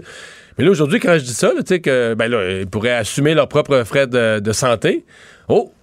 Là, ce mal, cette pandémie inventée par Fra- François Legault, cette pandémie inventée par les médias, soudainement, pourrait les frapper. On n'est pas prêt à prendre ce. Non, non, non. Pour la, la pandémie inventée par François Legault pourrait les frapper et ils tiennent à ce que les soins intensifs soient défrayés par la collectivité, par l'État. Au Tout d'un- coup que, Tout d'un coup. que moi, vidéo ça- YouTube avait pas raison. Ouais, tout d'un coup que le gars sur YouTube dans son sous-sol, c'était pas un vrai médecin, c'était un charlatan, puis que fait que tout ça pour dire que ça m'a quand même rassuré. Pour vrai, j'en ai vu tellement qui m'ont écrit toute la journée euh, pour m'insulter encore, mais ça m'a quand même rassuré parce que ça m'a dit, puis c'était un peu l'hypothèse en écrivant ce- cette euh, cette, euh, cette chronique là. Ils, ils ont peur, peur c'est un grand mot, mais je veux dire, ils se croient pas là. Je veux dire, tu sais, ils, seraient- ils signeraient pas, là, comme quoi. Ils, disent- ils vont dire sa place publique pour faire du spectacle, pour faire des effets de. des effets de forme, Ouais. des effets de langage. Ah, c'est pas une vraie pandémie, puis tout ça, mais. Dire, euh, mettons, ils ne signeraient pas un papier pour dire qu'ils renoncent à- aux soins de santé en cas. Fait que je comprends que c'est la faute à Bill C'est une invention de Bill Gates sur Facebook, mais il se lave les mains en rentrant à la maison, Ouais, mettons, c'est ça. plus qu'avant la pandémie, là, comme Mettons. on fait tous. Là. Ben oui, ils ça. disent à Fiston qui rentre, non, non, on va laver tes mains. Là. C'est pas, la- c'est pas George Soros. Non, non, on va te laver les mains. Là. On en parlera. on en reparlera, on en reparlera tantôt. qu'il y a une partie spectacle sur la place publique, puis il y a une partie réalité où ils sont bien conscients qu'il y, a- qu'il y a quelque chose. Ça m'a même, euh, ça m'a même rassuré. Euh, parlons donc des, euh, des zones. En fait, c'est une drôle d'affaire. C'est sorti par, euh, Patrick Derry sur les réseaux sociaux. Euh, le gouvernement a confirmé que le document existait, a dit que c'était pas un document de travail qui avait de l'âge. L'opposition libérale dit qu'il a été présenté des, des médecins de santé publique cette semaine. C'est quand même un document, je veux dire, pour l'avoir consulté, fort bien fait, euh, qui nous décrit avec plus de détails que ce qu'on avait maintenant, tout ce que ça signifie, les zones vertes, ben, les, les- la carte, les, régions du Québec vertes, jaunes, oranges et, rouges. Oui, et il faut dire que l'opposition demandait plus de détails aussi. On en avait donné un peu, mais pas complètement. Et dans ce document, publié effectivement par un citoyen, Patrick Derry, euh, document qui a été, on a confirmé son- son authenticité du côté euh, de la Fédération des médecins spécialistes du Québec, qui a reçu ce document-là pour expliquer un peu ce qui s'en venait au Québec selon le code de couleur des différentes régions. On l'a présenté le 14 septembre. Euh, écoute, ça fait euh, deux jours à peine. Euh, et on, donc, c'est un document effectivement de travail qui pourrait évoluer un peu au dire de François Legault, mais où on explique surtout, et l'importance, on sait, là, on est dans le jaune, ça implique pas grand-chose le jaune, c'est une préalerte. Par contre, C'est de la là, surveillance. c'est de la surveillance. Et euh, ça avise un peu les citoyens à, à augmenter les gestes barrières, à être très vigilants, à faire de la publicité pour, euh, pour tout ça. L'orange, on en avait déjà donné un peu, mais dans ce document, on y va vraiment plus plus de détails, c'est ça. Rassemblement privé, on passe de 10 personnes, aussi le 10 personnes, 3 adresses, mais là, c'est 6 personnes. À la maison. Euh, fermeture des bars, brasseries, tavernes, casinos, salles à manger intérieures des restaurants. Puis on comprend que la saison des terrasses, là, c'est c'est pas mal terminé. Alors, les restaurants, à part pour le take-out, c'est fermé. ça, rend, ça le orange plus épeurant pour une région, là. Ah oui, sur toute la compétition sportive, match, c'est interdit. Euh, les sports où les contacts sont inévitables, on oublie ça, là, euh, sport de combat, football, basketball, les loisirs intérieurs, euh, ça se termine aussi. Donc, des gyms, des spas, ça touche encore plusieurs commerces. Couvre-visage en tout temps dans les salles de spectacle, les marchés extérieurs. Alors, ça implique que plein de- de- d'entreprises qui en ont déjà vraiment arraché euh, en orange, là, c'est déjà la catastrophe. Là. Euh, faudra pas attendre à rouge. Et là, rouge, ben là, c'est la totale. Rassemblement privé, c'est seulement pour les mêmes adresses. Alors, on est à toute fin pratique en Mais moi, je. Parce qu'aujourd'hui, l'opposition disait il faudrait qu'on rende ça beaucoup plus euh, prévisible. Comme s'il y avait quasiment un logiciel, que s'il y a tant de cas, puis patati patata, ben là, automatiquement, tu passes au orange. Et moi, je suis pas d'accord avec ça. Je pense que le gouvernement a raison de se garder, comment je dirais ça, une appréciation. Je, vais donner des exemples, parce que euh, là, on parle, mettons, de fermer les restaurants, mais mettons que tu as une région puis qu'elle a les critères pour passer au orange. Donc, euh, le nombre de cas, euh, ça rentre à l'hôpital, tu as des cas dans le système hospitalier, tu as une croissance du nombre de cas, tu as tous les critères pour passer au orange. Mais, les cas, là, ils arrivent tous, je sais pas, mais c'est, ça se passe entièrement, euh, ben, sais pas, dans les écoles. Ça se passe entièrement dans tel type d'état ou dans le sport. Est-ce que tu seras obligé de tout fermer? d'autres termes, est-ce que tu pourrais dire, ben là, dans, cette région-là, on ne sait pas ce qui se passe, c'est le sport, c'est le sport étudiant qui est ça le problème, on va arrêter le sport étudiant, mais on fermera pas le restaurant. Euh, si dans une autre région, tu te rends compte que c'est vraiment les bars qui ont causé tout le problème vient des bars, les jeunes dans les bars, tu vas fermer les bars. Mais est-ce que tu pourrais, tu sais, est-ce que, est-ce que tu pourrais euh, dans toutes les mesures de la zone orange, là, pas les, pas les peinturer au rouleau. Dire, regarde, on va. Puis que ça soit pas nécessairement pareil. Si dans Chaudière-Appalaches, ils ont un problème avec tel type d'activité, puis d'un canton de l'Est, il y a un problème avec tel autre type d'activité, qu'on va agir plus là où on a la. Sais, moi, je serais prêt à ça. Là. parce que l'opposition, me vouloir en faire une question de dire, regarde, là, peut pas y aller à l'œil. Il faut qu'il y ait des règles claires, puis claires pour tout le monde. Mais, tu sais, ça, cette belle clarté-là, c'est beau en théorie, mais dans la vraie vie, c'est souvent... J'ai mille fois vu des députés se lever à l'Assemblée nationale puis dire, c'est-tu con, là? On applique la même logique aux gens de telle région qu'aux gens de telle région, alors que leur situation n'est pas la même du tout. Il fallait y aller en gros traits au mois de mars, au mois d'avril, quand on comprenait à peine ce qui se là, Moi, je pense qu'on peut, se laisser, tout en ayant un code de couleur qui te donne un ordre de grandeur de la gravité de la pandémie dans ta région, mais tu peux te laisser une marge pour dire, ben, quand on passe au orange, il y aura des restrictions. Pas nécessairement toutes les restrictions. tu peux appliquer des restrictions qui sont propres, toujours dans l'esprit de ce que le ministre Fitzgibbon a redit aujourd'hui, que ça va être une, euh, de nouvelles fermetures, de nouveaux confinements, de nouvelles fermetures des restaurants. Il y a eu de place, il l'expression une catastrophe, ou pourquoi pour, oui, carrément, pour, l'économie. oui, c'est une catastrophe. Ben, ben, et il y a présentement, et même M. Legault se l'explique encore un peu mal, pourquoi présentement, et c'est le cas dans bien, bien des endroits dans le monde, il y a de, de hausse de cas, mais les hospitalisations ne suivent pas nécessairement. On dit que c'est une clientèle plus jeune, oui, mais est-ce que ça... dans le Bas-Saint-Laurent, la grosse majorité, c'est en bas de 25 ans. Mais on l'a vu même aux États-Unis ou en France, ça, il semble, est-ce que c'est le virus est, est moins mortel? Est-ce que c'est les soins de santé qui sont meilleurs? Ça, c'est le cas aussi. Alors, c'est plein de facteurs qu'on comprend pas encore au complet. Donc, au fur et à mesure où on découvre l'évolution du virus, ben, on va s'ajuster. Euh, alors qu'effectivement, il faut dire que dans l'opposition, tu t'en glissé un mot, ben, tout le monde euh, critiquait. Marie Montpetit, aujourd'hui, disait bon euh, qu'on devait rendre public les scénarios de projection, alors que ça aussi, ben, M. Legault a dit on n'en a pas vraiment depuis ceux de juin. Gabriel Nadeau-Dubois s'inquiétait à savoir pourquoi on a appris ça dans les, dans les, dans les, bon, sur les réseaux sociaux. Et Pascal Bérubé du Parti québécois disait qu'il avait l'impression que les codes de couleur, c'était davantage l'inquiétude du gouvernement qu'une gradation de mesures. Alors, c'est ce que l'opposition avait à dire là-dessus. L'ouragan Sally qui a frappé euh, en Alabama. Oui, euh, ce matin vers 4h45 et avec des dommages importants. L'ouragan Sally qui est rétrogradé euh, depuis quelques heures là, au statut de tempête tropicale, mais lorsqu'elle a frappé catégorie 2 avant de redescendre en catégorie 1, ensuite donc tempête, tempête tropicale à Gulf Shore, une petite ville de l'État de l'Alabama, ce matin un peu avant 5 heures. Un des gros problèmes, c'est ce qu'on disait hier, la tempête avance très lentement alors laisse les, les quantités de pluie, Ça se peut pas, là. On voyait les images, c'est vraiment, écoute, une quantité de pluie incroyable qui tombe. J'ai vu des, endroits 600 mm en quelques heures. Et là, les rues euh, se sont transformées très rapidement en rivières à plusieurs endroits. C'était le cas à Pensacola. Euh, des, et en général, là, euh, c'est près d'un demi-million de personnes qui n'ont plus d'électricité, des évacuations qui se comptent par milliers. Alors, on est encore à encaisser le coup et on verra l'étendue des dommages dans les prochaines heures on a eu ces débats au Québec ou au Canada à certains moments. Est-ce qu'on garde la reine comme chef de l'État? Est-ce qu'on demeure euh, une monarchie britannique? Euh, mais là, euh, il y a On a perdu quelqu'un dans le Commonwealth. Finalement, on a perdu un joueur au jeu du Commonwealth. Absolument. On aura peut-être plus de chances de, de médailles, quoique c'est pas gros la Barbade. Mais la Barbade annonce dans les, a fait annoncer dans les dernières heures que ben la reine out.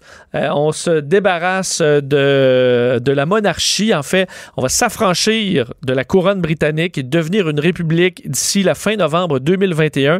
C'est ce que la gouverneure générale de l'île a annoncé. Un peu comme si Julie Payette annonce que c'est terminé, la reine euh, euh, au, Sauf au que Julie Canada. Payette, elle dirait C'est moi la nouvelle reine. elle disait, ouais, elle dirait la reine n'est pas assez, euh, elle travaille pas assez fort, elle ne connaît pas ses planètes.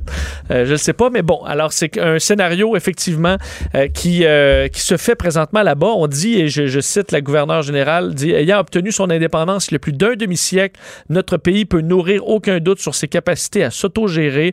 L'heure est venue de dire un vrai adieu à notre passé colonial. Les Barbadiens veulent un chef d'État barbadien. Alors, euh, ben, on va de l'avant. Euh, du côté du palais de Buckingham, ben, on a tout simplement répondu que c'est les autorités de la Barbade qui faisaient leur, et la population qui allait euh, décider. C'est petit à la Barbade, c'est 260, 280 000 habitants, euh, 430 C'est- c'est Laval. kilomètres carrés. C'est ça, c'est Laval. Mais Laval, faut dire, avec une Rihanna. Oui. Donc une, Mais c'est pas elle qui pourrait devenir la reine, non? On veut vraiment un président de la Ben, République. En fait, euh, Rihanna, elle sera ambassadrice de, la Barbade pour évidemment favoriser le tourisme, l'éducation, les investissements dans le pays. Elle est plus connue que la Barbade. Elle est plus connue que son propre pays, euh, Rihanna. C'est assez rare dans le monde. Euh, et euh, donc, il faut dire qu'il y a quand même une succession dans les dernières décennies de- d'endroits où on a quitté le Commonwealth. Les Maurice en 92, euh, le Ghana en 60, l'Afrique du Sud dans les années 60 aussi, la Gambie. Alors, on n'en reste plus que 15 nations, dont le Canada, qui n'est pas prêt de bouger là-dessus, je pense. Un projet vert qui a mal tourné en Chine? Oui, un mot là-dessus. En Chine, tu peut-être peut-être vu dans les dernières années les plans de ce qui était, ce qui allait être construit en Chine et qui vient d'être lancé il y a quelques mois, la forêt euh, de Kiwi City. Là, Ki- Kiwi City, c'est Q-I-Y-I. C'est huit immenses tours euh, dans la région de Chengdu, euh, tours qui veulent devenir des euh, forêts verticales. Donc tous les balcons, là, c'est un immense jardin luxuriant. Donc huit grandes tours. Donc c'est des tours d'habitation? mais qui sont vraiment luxuriantes. Donc, l'objectif était de faire des forêts à la verticale dans lesquelles les gens allaient habiter dans un confort, puis un lien avec la nature beaucoup plus intense. Euh, tout était vendu au mois d'avril dernier, donc on pouvait emménager euh, cet été. Le problème, c'est que ce qu'on qualifiait d'un éco-paradis, euh, laissé à l'abandon quelques semaines par les jardiniers, euh, en raison de la COVID-19. Euh, ça a causé problème. En fait, on est rendu infesté de moustiques et d'insectes à la grandeur. Imagine, Mais c'est ça, du bois, là, des arbres, non? oui, mais au milieu de la ville, c'est c'est inusité. là. Surtout, imagine, on n'a même pas ça à Montréal, le 8 tours de cette dimension-là aussi rapprochée. Euh, et là, les jardins ont été laissés à l'abandon. Alors là, tout ce que tu vois, c'est la végétation euh, disparate, des bébites. Alors, presque personne vit là. Il y a 826 appartements, 10 familles euh, demeurent. Alors, euh, c'est vraiment la catastrophe. Ça a été construit à partir de C'est-à-dire qu'il y en a 2018. 10 sur 826 qui sont habités. sont habités. Il y en a 816 qui sont Mais libres. tout est vendu. Mais parce que c'est infesté de moustiques, il n'y a personne qui veut habiter là. Les 10 courageux ont probablement simplement pas le choix d'y demeurer. Alors, c'est un projet gigantesque. Il faut dire qu'en Chine, on fait souvent là, de ces projets gigantesques euh, très, très rapidement. Puis ensuite, ben, on découvre que l'urbanisation était peut-être pas la, la- la- la- euh, fait de la bonne façon. Alors là, on a un problème de moustiques. Probablement que les lumières, le soir en plus, ça en attire davantage. Alors, c'est presque inhabitable pour un projet gigantesque qui se voulait être un éco-paradis. Mais c'est le paradis ben, pour les moustiques. Sur les moustiques. Bon. Ben, c'est éco-paradis, ça. C'est Oui, c'est juste ça. L'humain est à côté. Bon. Découverte de diamants bleus. Très Oui, rare. Écoute, en- dans la capitale de l'Afrique du Sud, à Pretoria, euh, on, euh, la compagnie Petra Diamonds Limited, à mon avis, ils ont quand même des bons moyens, là, la compagnie, mais viennent de découvrir euh, quelque chose d'encore plus rare que le diamant, c'est le diamant bleu, Euh, une transparence qu'on qualifie de brillant exquis, là, vraiment euh, quelque chose qu'on voit presque jamais. On en a découvert cinq donc, dans les dernières semaines, l'annonce s'est faite dans les dernières heures, euh, des euh, diamants bleus, donc entre 9 carats et presque 26 carats, qui n'étaient pas dans le même bloc, qui n'a pas été cassé. C'est vraiment des diamants euh, qu'on a découverts sur quelques jours à part. Le dernier qui avait découvert par la compagnie en 2019 de 20 carats avait été vendu presque 13 millions d'euros.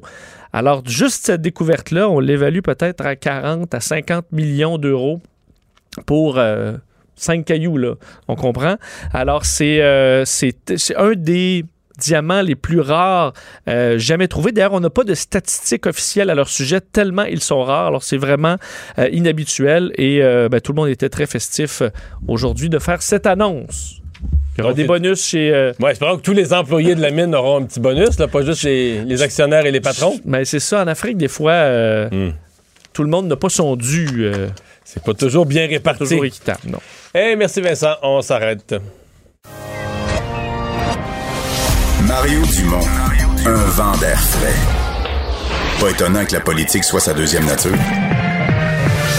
Vous écoutez Mario Dumont et Vincent Dessureau. C'est un projet qui avait été annoncé euh, le printemps passé quand toute l'atmosphère au Québec était à l'unité, puis tout le monde travaillait ensemble, ça allait si bien. Puis tout à coup, le gouvernement avait dit euh, notre économie est frappée par la, pandémie, les fermetures euh, massives. Et donc, il faudrait acheter chez nous, il faudrait acheter québécois. Et tout à coup, le ministre Fitzgibbon était arrivé un jour en annonçant le panier bleu. Euh, bon, on se demandait exactement qu'est-ce que c'était, lieu pour euh, ramasser, réunir euh, des producteurs ou des commerces québécois. Moi, Vincent, je l'avais raconté en ondes que, tu sais, à un moment donné, je vais, un, soir de, j'avais rien à faire, puis j'ai dit, tiens, je vais, je vais encourager, je vais aller sur le panier bleu, puis je vais encourager un commerce québécois. Puis que j'avais ma carte de crédit à côté de moi, puis j'étais prêt. Prête, ouais. Puis j'allais pas de quoi, là?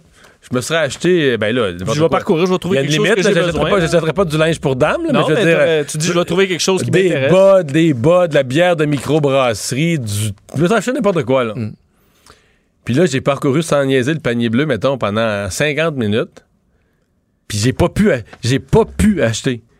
Il y a personne qui livrait. À un moment donné, j'étais pas loin, j'avais de la bière de, de la bière de microbrasserie. Il livrait dans la ville voisine de chez nous. Mais il se rendait pas chez nous. Ben, j'ai essayé, moi, la même chose avec des, justement, des fermiers où tu sais, me commander de la viande ou euh, des légumes. Puis, euh, écoute, c'était compliqué, là. C'était pas simple. Ouais. Parce que les liens. Et en fait, c'était davantage un bottin que qu'un vrai site. Euh, ouais. Donc là, tout ça pour dire que là, ce matin, le ministre Fitzgibbon, on n'entendait plus parler ou très peu parler du panier bleu. Et là, on a rajouté 3,1 euh, millions de dollars là-dedans. Euh, on en discute avec Miguel Ouellet, économiste à l'Institut économique de Montréal. Bonjour. Oui, bonjour. Parce que dans les suites de cette annonce à l'Institut économique, vous vous êtes pas réjoui sur les réseaux sociaux, là? Oui, exactement. Mais en fait, vous parliez euh, de diamant bleu en Afrique. Je peux vous garantir que le panier bleu au Québec, c'est pas notre diamant bleu. Non, non. non, le gouvernement, euh, comme vous avez dit, vient d'injecter une subvention supplémentaire de 3 millions. Puis ça s'ajoute aux 300 euh, 000 initiales au début du projet. C'est quand même beaucoup. Là. Puis en fait, c'est que ça demeure juste un site web. Donc nous, ce qu'on veut savoir, c'est où va l'argent. Il faut quand même se poser la question. Aujourd'hui, on disait que ça ira dans le marketing, mais ça veut dire quoi concrètement? Ouais. Mais est-ce qu'il est-ce que d'abord, est-ce qu'on répond à une nécessité? Ben, peut-être que oui, mais en même temps, je pense qu'il y a d'autres moyens de répondre à cette euh, nécessité-là. C'est surtout là ce qui est ce qui est un peu à blâmer, c'est le manque de transparence euh, du gouvernement. On ne sait pas l'argent va faire quoi pour le projet. Puis euh, c'est peut-être aussi que le gouvernement ne sait tout simplement pas ce que l'ONBL va faire, l'OBNL pardon va faire avec ça. Mais s'il ne sait pas, il faudrait peut-être pas investir l'argent des contribuables là-dedans. Là. Mm-hmm. Parce que pour l'instant, avez-vous l'impression, mettons, que le. On dit qu'il y a quand même dans la population là, un intérêt ou en tout cas une sensibilité à acheter local? Est-ce que vous avez l'impression que massivement les Québécois se rendent sur le panier bleu, là, que c'est rentré dans les habitudes au Québec? Ben, du moins, ils ont été la première journée, puis euh, le site n'a pas été capable de fonctionner, si on se souvient. Euh, mais en fait, le problème euh, fondamental dans tout ça, je crois, c'est que le site n'est même pas transactionnel. Donc, comme vous le disiez tantôt, vous essayez d'acheter des bières ou quelque chose du genre. Puis au final, c'est comme une version web du bon vieux bottin téléphonique. On a un répertoire d'entreprises, mais ensuite, il faut communiquer avec eux, aller sur leur site web. Donc, on peut même pas faire la transaction sur le panier bleu. Puis ça, je pense que c'est quand même un grave problème. Euh, bon, là, il y a aussi une notion de temps, c'est-à-dire qu'on a annoncé ça comme une mesure pour euh, aider l'économie en temps de COVID. Ça a été annoncé au mois d'avril. On est rendu au mois de septembre. On rajoute 3 millions là-dedans. Avez-vous l'impression que ça va être prêt? Avez-vous l'impression que ça va être prêt avant le vaccin, ça reste à voir, mais en fait, même en avril, le gouvernement Legault disait qu'il voulait pas que ça soit un site transactionnel. Mais là, au final, si c'est un peu, euh, comme je disais, un bottin téléphonique, la question qu'on doit se poser, c'est est-ce qu'on veut réellement dépenser des millions de dollars des poches des contribuables pour un site web qui va tenter de concurrencer Amazon? Au final, euh, il y a beaucoup d'entreprises euh, qui sont d'entreprises québécoises plutôt qui sont sur Amazon et sur le web déjà. Donc, est-ce que c'est vraiment nécessaire ce site web-là qui est même pas transactionnel? Je suis pas certain. Parce qu'on comprend que là, sur le 3 millions, on dit que c'est une grande partie en, promotion, mais reste qu'un site Internet là, de, de, de, qualité aussi simpliste que ça, Euh, on peut créer ça sur GoDaddy là, pour, euh, pour quelques dollars. Est-ce qu'on ne devrait pas s'attendre à quelque chose, une structure un petit peu plus... Le, Laurent Duvernay-Tardy l'a fait, si je me trompe pas. Là. Ouais, effectivement, son site de bol en quelques minutes. On pourrait... Donc, on dit avec un budget quand même, si on prend un million de ce 3 millions-là, on devrait avoir un site quand même très, très efficace. Oui, exactement. Puis c'est le point. C'est, justement, je comprends pas où ce que va l'argent des contribuables dans, dans ce projet-là. Parce qu'au final, comme vous dites, c'est un site web. Il n'y a pas d'infrastructure. Il y a pas, je crois a seulement trois employés dans la dans l'OBNF. Donc, je, je comprends vraiment pas pourquoi on avait besoin de mettre 3 millions là-dedans. Puis, je pense aussi qu'il faudra se réveiller un jour au Québec puis comprendre qu'on peut pas tout produire ici, puis qu'on est bien mieux de tirer avantage du libre-échange à la place de jouer à David contre Goliath avec Amazon et compagnie. Euh, parce que là, avec le site qu'on vient de créer, qui a coûté, comme on disait, 3 millions, euh, plus de 3 millions en fait, euh, là, on essaie de concurrencer des grandes entreprises comme ça. Je crois pas que ça peut fonctionner. Mm-hmm.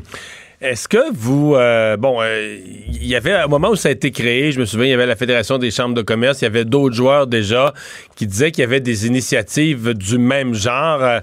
C'est l'autre question que je me posais. Est-ce que le... Demain, quand le gouvernement arrive avec ses gros sabots, il écrase tous les autres, mais est-ce qu'on n'aurait pas été mieux peut-être de euh, de, s'associer à des initiatives déjà en marche que d'essayer de, euh, de, de, pousser quelque chose. Je comprends que pour le, crédit politique, le gouvernement veut toujours montrer que c'est lui qui est le champion, mais est-ce que c'est toujours la bonne façon de réussir? Oui, c'est ça, exactement. C'est le problème quand le gouvernement investit ou dépense plutôt dans ce cas-ci euh, massivement dans une entreprise, c'est qu'il choisit un peu qui seront les gagnants et les perdants sur le marché. Puis même si c'est une OBNL, c'est la même chose. Il y a peut-être des concurrents qui avaient tenté d'essayer de, créer une sorte de panier bleu, mais maintenant, ça sera plus possible avec une OBNL qui reçoit 3 millions du gouvernement. C'est impossible de concurrencer ça.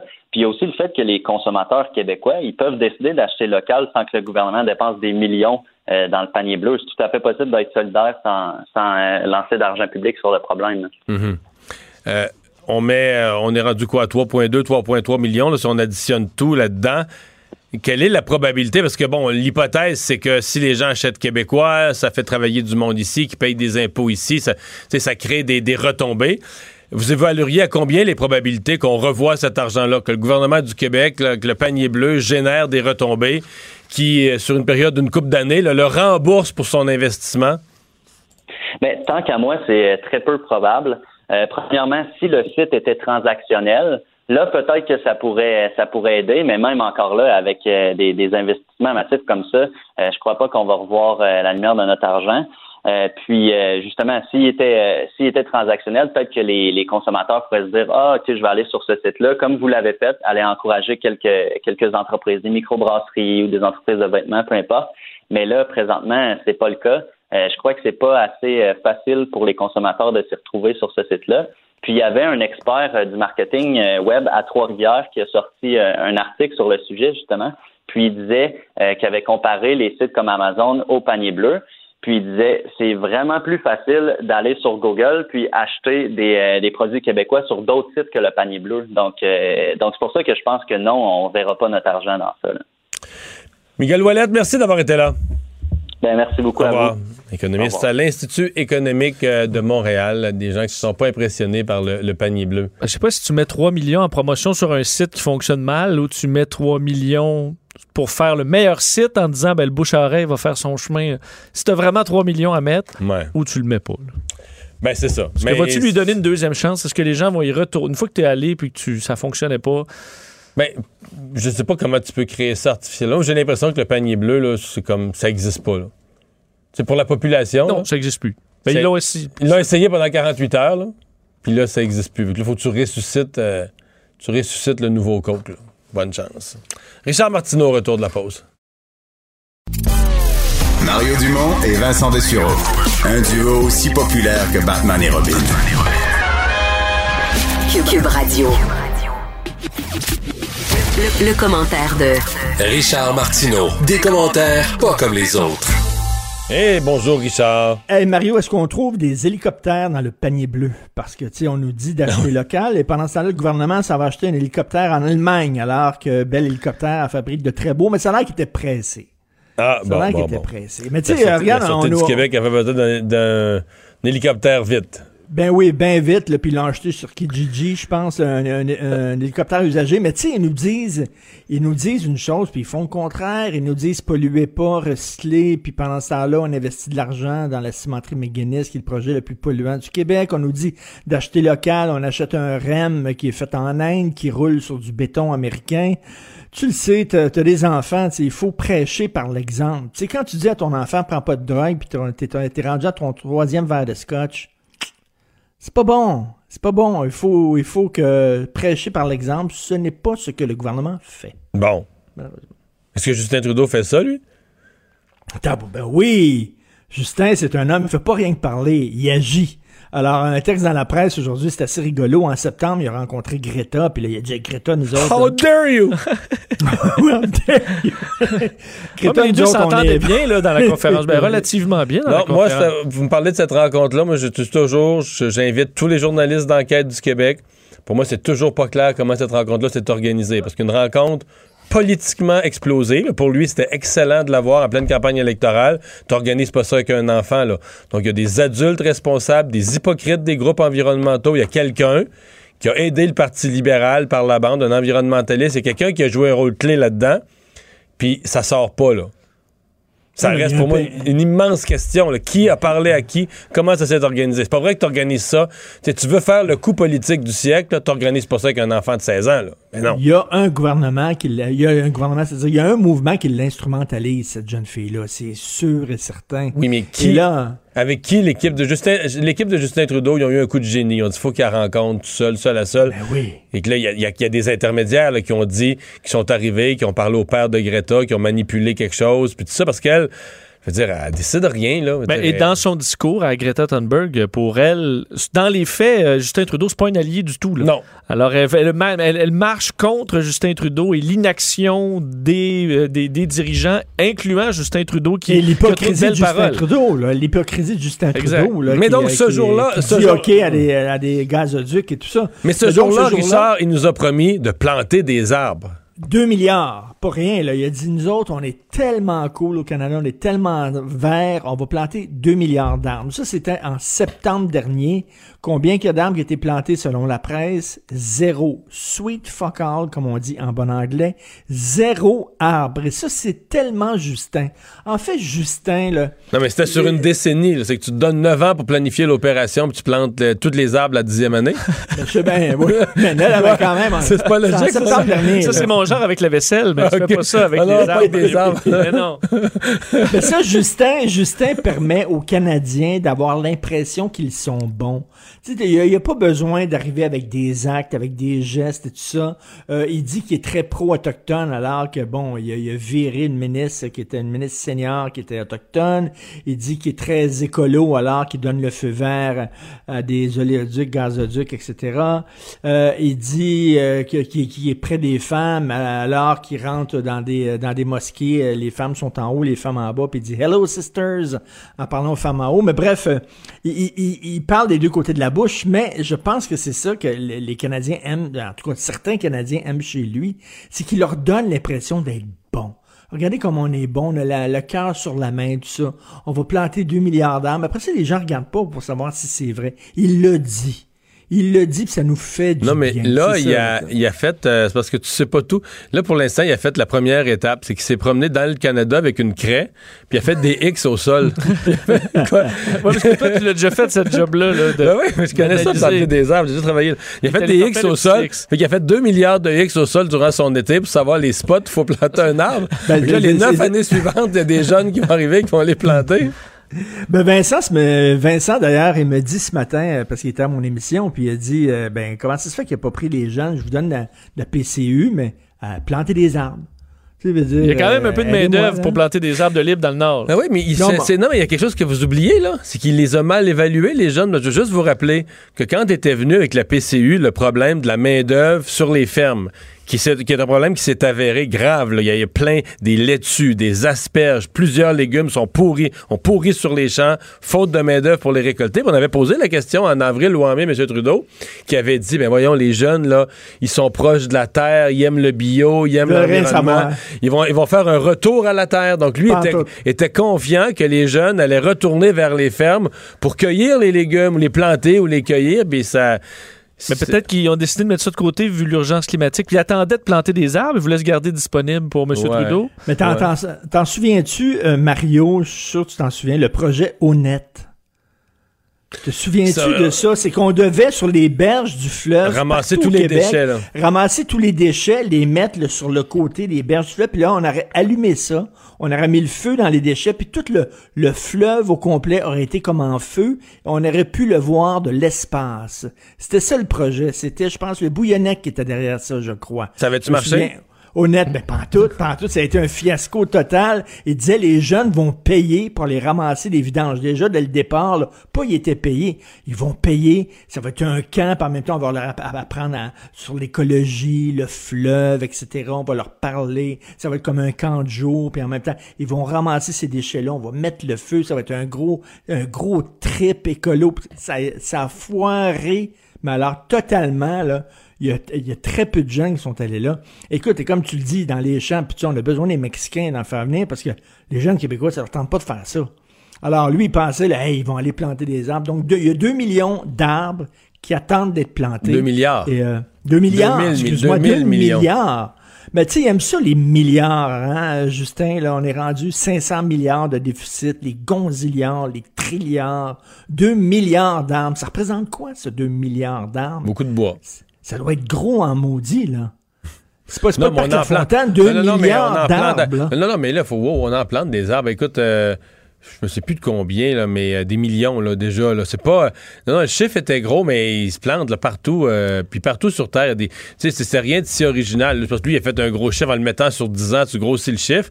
Mais non, on en, on en plante des arbres. Parce que quand tu prends l'avion, mais l'autre- voyage- Ouais, mais c'est parce que l'autre affaire, Richard, parce que c'est un domaine que je connais bien, là, c'est qu'on essaie aussi de planter de moins en moins d'arbres. Pas parce qu'on veut pas planter d'arbres, parce que de plus en plus, les coupes forestières, on essaie de, de- de garder la régénération naturelle de la forêt, de pas tout détruire, de couper en, de couper des, des lisières, de telle sorte que la forêt, parce que c'est quelque chose que j'ai fait quand j'étais étudiant, le décider est-ce qu'on reboise ou pas. Puis le premier choix, c'est de pas reboiser. Le premier choix, c'est d'avoir laissé une régénération naturelle de bons, de conifères, d'épinettes, de bons arbres qui vont pousser, qui sont bien plus solides, bien plus en santé que ceux là, que tu plantes à- artificiellement, puis qu'il y en a un pourcentage que finalement ils vont avoir été mal enterrés, puis la racine va sécher. Tu me dis qu'à l'origine, la- on n'a pas planté la première forêt. Là. Non, c'est ça.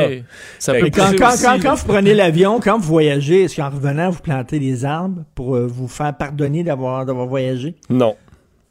Il y a des gens qui disent qu'on devrait faire ça, envoyer de l'argent à une firme qui plante des arbres. Mais en tout cas, bref, 2 milliards d'arbres jamais plantés, c'est tout à fait Justin Trudeau. Faites ce que je dis, mais ne faites pas ce que Non, je non, non. fais. Là, là, Hey, tu peux veux- pas dire ça, Richard. Il est en retard dans ses devoirs, mais quand tes enfants sont en retard dans leurs devoirs, tu présumes pas qu'ils les feront pas, là. Il y avait 10 ans pour le, il y avait 10 ans pour le faire, là. La première année, il a procrastiné. Il a joué à des jeux vidéo. J'étais encore correct. Jusqu'en Non, euh, 2025. Coudon, es-tu en train de parler de mon fils? Euh, Écoute, je vais te parler des, des- oui. des arnaques amoureuses. On va sauter tout de suite aux arnaques amoureuses. Allons-y. J'ai peur de pas de, de pas avoir assez de temps. Euh, on a vu, il y avait un réseau là euh, de gens qui ont réussi euh, sur les, les médias sociaux. Ils se mettent chum avec des gens qui sont seuls, des madames qui sont seules, des madames d'un certain âge. Ils leur euh, chantent la pomme. euh, la dame tombe en amour avec ces gars-là. Et euh, là, soudainement, évidemment, ils leur demandent de l'argent. Ah, J'ai besoin d'argent, puis je vais aller te voir, on va se marier, puis tout ça. Puis il y a même des femmes qui ont donné jusqu'à 350 000 dollars. Et à chaque fois qu'on entend ce genre d'histoire-là, on dit, mais elles sont bien naïves. Ces sont bien naïves. Écoute, au franc-tireur, j'avais fait il y a quelques années un reportage sur les hommes qui se marient avec des femmes qui font venir par catalogue, OK? Et il y avait un vieux monsieur, qui vivait dans une maison mobile pitoyable dans le creux du creux du monde. Vraiment un Christi de village perdu. On est allé le voir, le bonhomme, tu sais, Gérard, quasiment pas de dents dans la bouche. Lui, il avait un catalogue, puis il s'est fait venir une jeune asiatique qui avait comme 20 ans.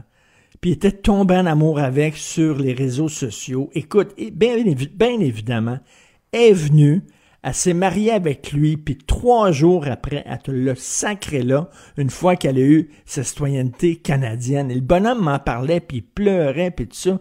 Mais il était tout seul, puis lui, il Ben avait parce son que l'amour, c'est fort, puis la, dire, la solitude, c'est terrible, on sous-estime ça. Là. C'est dur. Écoute, comme le nombre de femmes qui vont, tu sais, parce que chaque fois qu'on parle de tourisme sexuel, on parle toujours des hommes qui vont là euh, au Vietnam ou euh, bon euh, dans, des bordels et tout ça. Mais tu sais, le nombre de femmes d'un certain âge qui vont dans le sud puis qui tombent en amour avec le jeune cubain. Puis le jeune cubain, il sait bien, il fait ça chaque été, lui, à chaque hiver. Là. Il voit arriver là, la gang là, de, de Québécois, là, de Québécoises qui débarquent. Puis là, il dit, bon, bon, on va en pogner une vieille, puis elle va me faire vivre pendant ce temps-là, parce qu'ils n'ont pas de maudite scène. C'est tout le temps comme ça. C'est une vieille histoire, mais effectivement, tu peux regarder ça de façon froide en disant, ben ces madames-là sont super naïves. Puis là, ils reviennent avec le, le cubain. Le bonhomme, tu sais, souvent les bonhommes qui font venir leur femme de par catalogue, et la femme débarque avec son cousin entre guillemets. C'est son cousin. Mais évidemment, c'est pas son cousin, c'est son chum. Marie le bonhomme, après ça, part avec son chum, puis elle a la citoyenneté, puis tout ça. Mais en même temps, comme tu dis, c'est d'une tristesse. Faut pas... C'est parce que t'exploites la fragilité ultime, là, la solitude, le besoin d'amour. Tu vas exploiter ce qu'il y a de plus, euh, ce qu'il y a de plus sensible, puis tu essaies de faire de l'argent avec ça, avec ces crapules rares. Je me suis quand même demandé, euh, là, supposément hier, lorsqu'on nous a version officielle, c'est probablement, probablement vrai que la, police, pendant que la Sûreté du Québec faisait cette excellente opération, je leur dis bravo, là, 12 arrestations et tout ça, mais que le- la police de la Côte d'Ivoire en faisait 6 là, au même moment, dans la même journée. Mais à date, là, la Côte d'Ivoire, euh, je veux dire, t'as l'impression quasiment que je veux pas être, euh, mettre ça trop gros, mais que le gouvernement est complice de ça. là. Ils rentrent de l'argent dans le Ben pays. oui. Ben oui. Parce que s'ils voulaient arrêter ça, eux auraient les moyens. C'est une industrie là-bas. là. Tout à fait, tout à fait. Mais écoute, je me souviens d'une fille qui travaillait dans une cafétéria d'un réseau de télé que je ne nommerai pas. Où, euh, et là, la, la, la, la fille, elle disait, je me marie la semaine prochaine. Puis je dis, ah ouais, c'est vrai. Puis tu te maries. Elle dit, oui, euh, tu as rencontré ton chum comment? Sur Internet. Ah oui. Elle dit, oui, je m'en vais dans son pays, là, mais l'as-tu déjà vu? Puis tout ça, elle dit, non, on s'est, on s'est regardé euh, trois, quatre fois sur Internet. Tu sais, c'était la même affaire. C'était dans un pays d'Afrique. Puis elle l'avait vu. C'était, c'est des, des, des, des sites pour ça. Puis elle est allée le voir. Puis Mais t'es même pas sûr que c'est lui que tu vois. là? ils ont fait, ils ont fait trois, quatre Skype. Puis elle, elle avait des enfants. Puis il a pris une, une fille qui était seule à élever ses enfants. Il a présenté ses enfants. Il a dit, oh, ils les aiment tellement, mes enfants. Il est tellement fin.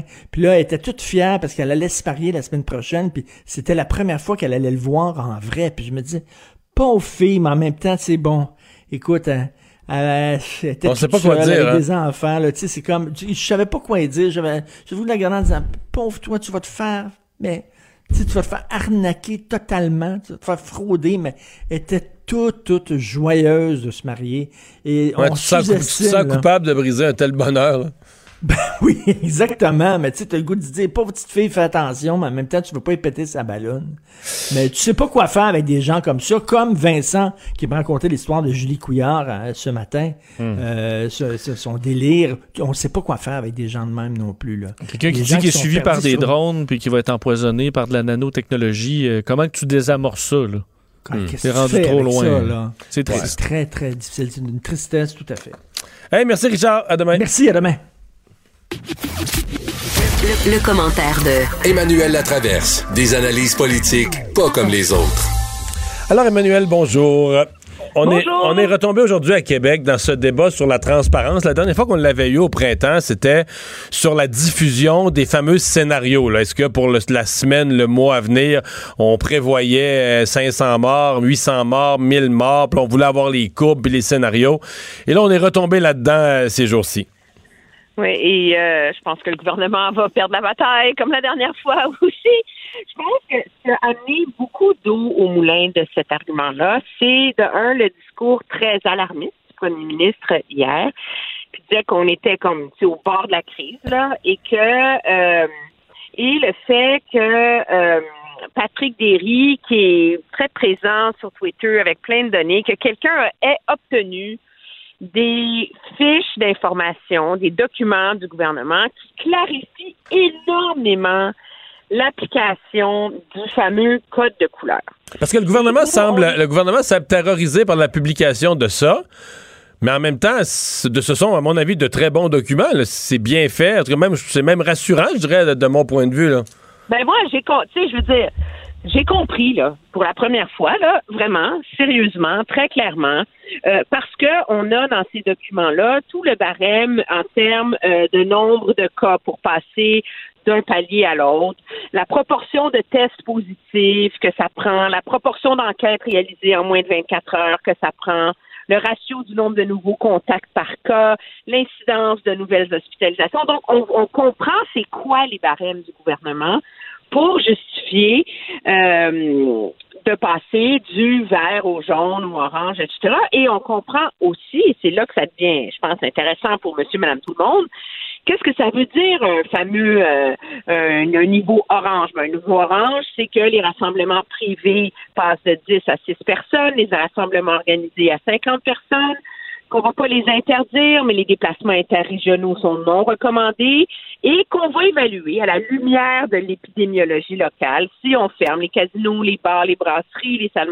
les salles à manger intérieures, euh, les sports avec des contacts inévitables ou fréquents, alors, finalement, on comprend ce que ça veut dire. Et moi, sérieusement, j'ai beaucoup de difficultés à comprendre pourquoi le gouvernement s'est entêté à ne pas faire preuve d'autant de transparence dans la diffusion euh, de ces données-là, parce que euh, ça enlève rien au débat. Là. De toute façon, le gouvernement fait le pari de confiner, fermer, resserrer par région, sous-région, par ville, ce qui sera un casse-tête monumental, parce qu'on va se retrouver à fermer les salons de coiffure dans tel village, mais pas les salons de coiffure dans la ville d'à côté. Euh, la même chose pour les restaurants. C'est le calcul du gouvernement. Il faut qu'il le défende. Et là, on se retrouve où on... Et le gouvernement, avec ça, le problème, c'est qu'il a l'air de cacher des choses aux gens. Et ça, c'est pas bon pour le lien de hmm. confiance. Ceci dit, euh, autant ce document-là est intéressant, autant là, ben, tu, viens de ma position sûrement, moi, les, les, les, les scénarios, j'étais pas chaud là-dessus. Euh, puis là, il me semble que cet automne, c'est encore plus absurde parce que quelque part, le scénario, il est entre nos mains. Le, nombre de cas qu'il y aura à la mi-octobre, ben, il va dépendre de la façon dont on se comporte. Fait que la santé publique nous fout des courbes. S'ils disent qu'il va y avoir 1000 cas par jour, on va dire qu'ils font peur au monde, ils, sont, euh, ils font du sensationnalisme. S'ils mettent pas assez de cas, on va dire qu'ils font pas assez peur au monde, les gens vont relâcher les mesures. mais à un moment donné, je veux dire, en tout cas, moi, je, moi, je pense que, un, pour le gouvernement, de dire qu'il n'y a pas de nouveau scénario en main, et que ceux qui tiennent, ce sont toujours ceux du 29 juin, moi, je trouve ça surprenant. OK?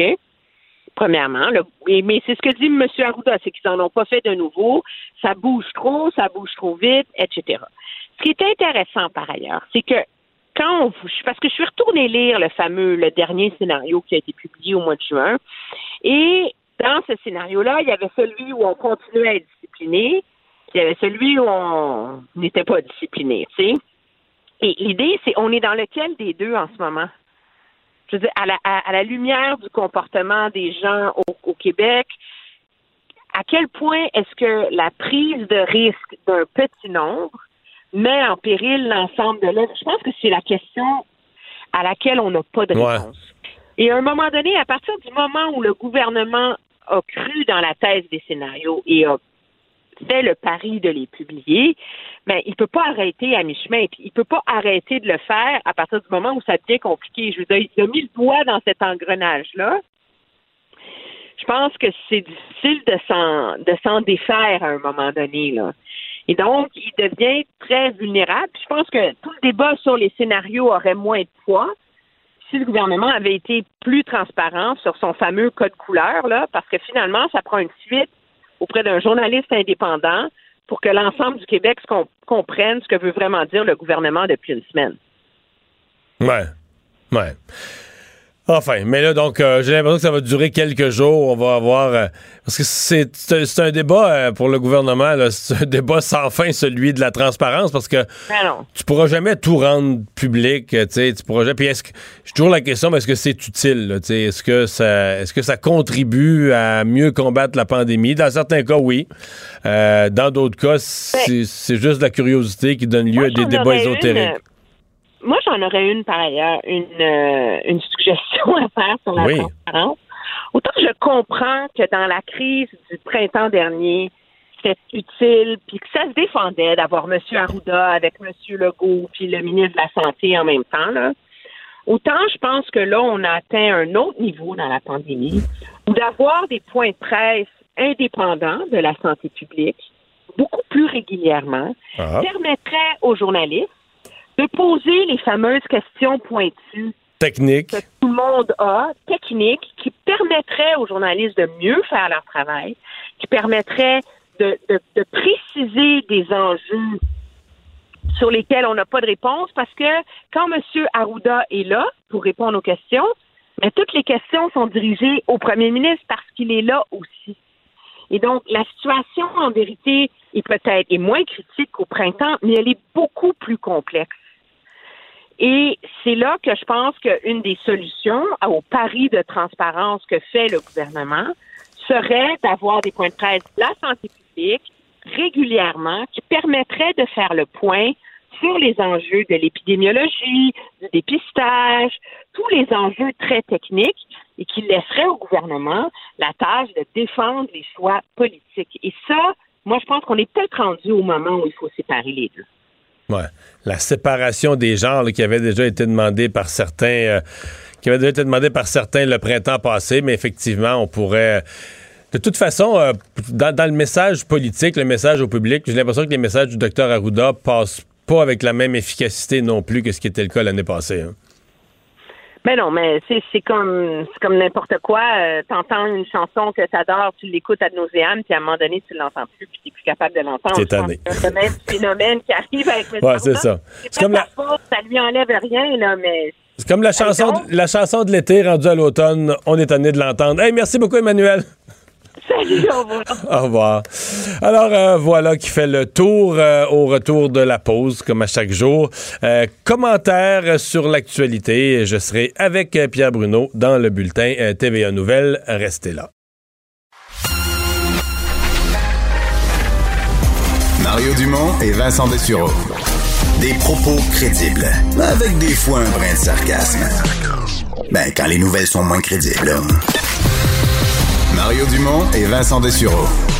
Cube Radio. Cube Radio. Cube Radio. En direct à LCN. Un. On cam. On a vu euh, Mario qui se joint à nous, euh, des cliniques qui débordées. On l'a vu à Québec, on l'a vu euh, sur la rive sud à Longueuil, on l'a vu à Bromont.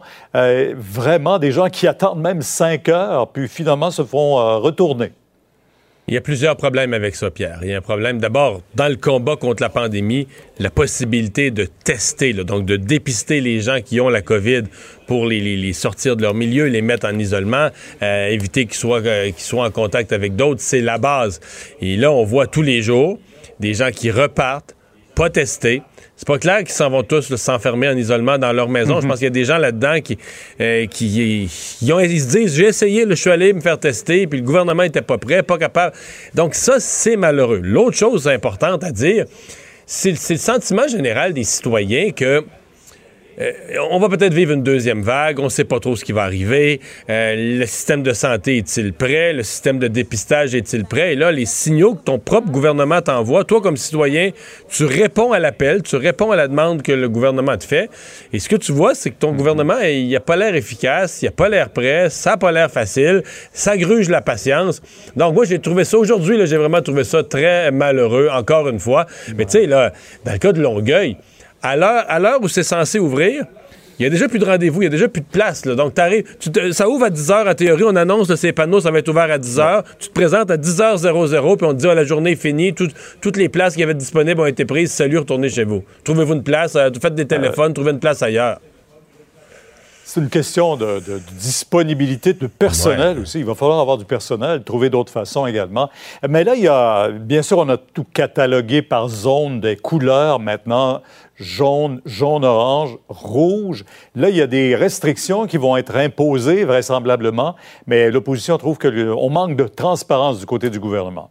Je suis à moitié d'accord. Je suis d'accord sur ces codes de couleur. J'ai trouvé que le travail était bien fait. Je pense que pour bien des médias, ça va nous aider, ça nous aide à expliquer à la population le, le orange, le passage au orange, les contraintes. Donc, je sais pas pourquoi c'est pas le gouvernement, pourquoi ça a sorti par la porte d'en arrière, pourquoi le gouvernement a pas rendu public ce document. Je le comprends mal. Par contre, l'autre demande de l'opposition, là, euh, qu'il faudrait avoir là, des, des- des scénarios de qu'est-ce qu'on attend pour les prochaines semaines comme nombre de cas.